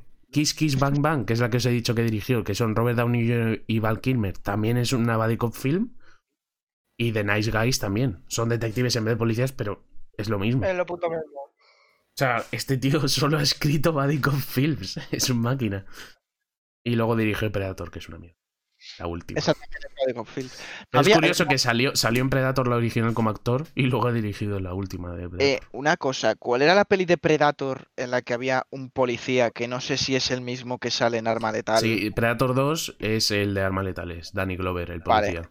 ¿Se podría decir que es una Buddy Cop film? No, no, no. Ah, vale. ¿Se perdón. podría decir que está en el mismo universo que Arma Letal? Eh, sí, eso, Eso sí. igual sí, ¿eh? No, no creo. Es rarísima esa peli, por cierto. La de Predator 2. Tiene la alguna vi cosa guay. que- Sí, está Sí, guay, pero dije, ¿qué coño es esto, tío? Pero sí, no es. No sé. Bueno, Es muy rara. Bueno, Shane Black yo defiendo que es, es tiene cosas buenas. O sea, es buen creador Bueno. de, de contenido Hablemos, audiovisual. hablemos de- del elefante en la habitación. ¿Está Predator en el universo de Cloverfield? Yo y diría que si sí. está Predator, ¿está también Arma Letal? Sí. Sí. Por consiguiente, José, ¿tú qué dices? Que sí. Y como Vale, Predator sale Un en anime. Fortnite, un todo anime. pertenece al mismo universo. Claro. ¡Coño! Entonces Es Arma. Letal, ya está. Ya está. Y ahora además ha, Eh. ha salido Alien también. Puede ser Ripley en el Fortnite. Claro, tío. O sea, está todo en el universo de Fortnite, en verdad. Claro, Fortnite conecta todos los universos. Es como, es como las películas de Vengadores, ¿no? Para estas pelis. Claro. Eh, Chapo, te iba a preguntar. eh, ¿Arma letal, secuelas, tal? Eh, Arma Letal 2, ¿sí? Arma Letal 3. Sí, no, no, Arma que existen, ya lo sé. Te preguntaba si las habías visto. Sí, pero no me acuerdo muy bien. Me- Me acuerdo eh, típicas frases antes y después de matar, que es muy, eh, es muy cliché del cine este de acción de los 80-90. Nunca me olvidaré que eh, había unos, unos tíos que traficaban con balas para atravesar chalecos de policía, o sea, chalecos blindados, ¿no? Sí. que se llamaban balas antipolicías, matapolicías. Entonces, en la, al final de la pelea mata Rex al malo con una de esas balas y se pone mata ex policías. Es como, ¡guau! Frase, antes, frase después de matar. ¡Bam, bam! Frase de explosión de fondo con gafas de sol, ¿sabes? En la, Es que eh, me hizo muchas gracias. En la- Boom, baby. en la tercera película, la tercera película se enfrentan a la mafia china. Y sale Placa, Jet Li placa. haciendo de malo. Yo no sabía eso. Pim, pam. Hasta la vista, baby. No, esa tiene copy, ¿eh? Eso no. No, es que sí. Pues. ¿Qué? ¿Eso ¿Cómo? tiene copyright? No, no, es broma, es broma. ¿Cómo va a tener copyright eso? ¿Te imaginas Es como lo- No No, puedes vídeo. hasta la No, vista, ahora- ¿sabes? ahora viene, viene- el FBI. eh, Claro. me, metida en la casa abajo. ¿Qué has dicho? ¿Qué has dicho? No, no, en cuanto, en cuanto subamos esto a Spotify, un helicóptero negro en la, en la casa de David, ¿sabes? Vaya gallo, tío. Ya ves. metiéndote un papel en la boca. Un helicóptero negro. David, David, no soy yo, no soy yo. Así, me- José, así, José, doy su dirección. Me acuerdo de, de la primera peli de Transformers en la que están descargando una memoria del Pentágono en el ordenador y entra el FBI, pues va a pasar exactamente igual. Es verdad. Ver, Que más eh, horrorosa, habrá por que cierto. esto, ¿no? Eh, Estabas divagando un poco. Hay que mm, elegir una canción para poner al final. Eh, l- luego decís de mí, ¿eh? Hay que, hay poner una canción al final, ¿Puedo- decidme. puedo elegir yo? Sí, no como las últimas 15 veces. No, No, es broma. la yo. escucha, Nunca. la, Que es la broma, que no era broma, José. David. Joder. Rock, Rock You Like Hurricane, de Scorpions. ¿Por qué? Sí. por la cara. Porque la, porque la última vez no quisiste ponerla porque era Halloween. Tío, porque Vamos a ver, hay que poner algo relacionado con el podcast, no la canción que ¿Por te qué no pones la típica canción? está Un Scorpions. momento, un momento, ¿por qué 80, no pones 90? la banda sonora de, de las de Arma Letal? La típica canción que ¿Por suena. Cállate, es subnormal. A ver, escúchame, te paso luego la canción por esta, a ver si te gusta. Si no, pues. No me fío, otra. Que sí que está bien. No me Es muy fío, ¿eh? ochentera, muy ochentera. No te la descargues de Lares, por favor, que igual es otra cosa. Ya, es que igual de Lares, mm, vete tú a saber, ¿eh? Eh, es lo que vio- lo que José. y es los dos primeros minutos de la canción y luego se pone la tía. Bueno, eh, que sí. Que hay que. Iba a decir, hay que, se- hay que seguirnos en redes, ¿no? O sea, que podéis seguirnos en redes. Eh, En Twitter, el arroba de Light Podcast. El canal de Twitch está abierto. No. El, el- creo que el EQ ya había abierto el Reddit. El Patreon, en el Patreon ha abierto el eco. Eh, eso, podéis encontrarnos en Evox, en Spotify, en todas las plataformas de eso, en YouTube. Y hay que mirar en esa idea de que Chapo nos cuente una película, porque a mí me parece una idea muy buena. Podría estar divertido, ¿eh? Pero luego la vemos. Pero tiene que ser una que no hayamos visto. Claro, claro, esa es la gracia. Vale, ¿habéis visto Terminator 2? Bueno, hasta la Eh, próxima. claro. Despedidos todos. Adiós. Venga, hasta Adiós. luego. Hasta luego.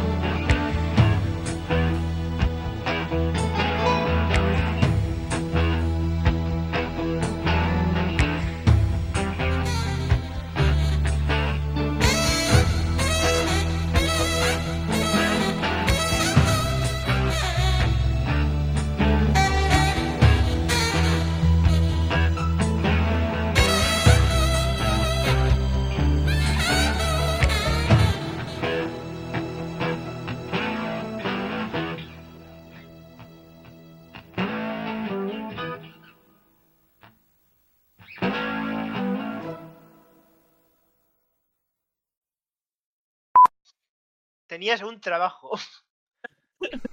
Esto es la música, ¿no? Sí, en verdad sí, No, pero tampoco no, sé qué no. música voy a poner, o sea que. ¿Qué música ponemos? Vale, vale, es de 1995, entonces vale, vale, está dentro. Claro, Va, es que va, entonces Ah, vale, vale. Eh, ¿Qué música ponemos? La banda sonora de Terminator. Sí, yo, yo Oh. pondría banda sonora de Terminator. es la polla, ¿eh? Está bien, Vale, está vale. bien. Vale, pero nadie la ha tarareado, entonces ¿cómo sé Sí, cuándo tengo que ponerla? La tarareo yo. Tan, tan, tan, Toma el 10. A destiempo todos. Chuchun, chun, chuchun. Tururú, tururú. ¿Tú qué dices? ¿Qué cantas? Eh, Eso no es, eso no es Terminator. No, Sí, luego no. hacía eso después del Claro, sí. Es ver- es verdad, Y- es y, verdad, también, verdad. y también, eh, había cinco nanitos eh, que se follaban a tu madre. Mira, anda. No, tú- te la descargaste en Ares, tú, Terminator. Uy, qué guapa, Terminator. La parodia porno Mira- de Terminator se descargó. bueno, eh, va a empezar Ricardo hablándonos de su película. Que hablamos de Terminator. José, no, no, si no pasaba eso, que yo la vi de pequeño. ¿Dónde sale el gordo follándose a cinco tías? Yo de, de pequeño en Ares me descargué Titanic y era una porno. Titanic. No, no era, en plan, no era una porno de Titanic, era una porno random. Joder, qué bien. Qué bien, ¿eh? Así era Ares. Oh, qué bueno era. Puto Ares. Bueno, bueno eh, va a empezar Ricardo con la película que nos... minutos Dinos ya qué no nos has traído, Ricardo. ¡Cállate, chapo! Coño. Ya, ya pues sigue con lo mismo, lo de cortar a todos, ¿eh? Sí, sí. Chapo siempre que tiene que hablar por encima. Tío, yo creo Pues que a muy Chapo hay que silenciarle, excepto cuando le toque, De ¿sabes? por vida. Vitalicio. Bueno, también, la verdad. vitalicio. Y cuando le toque tampoco, eh.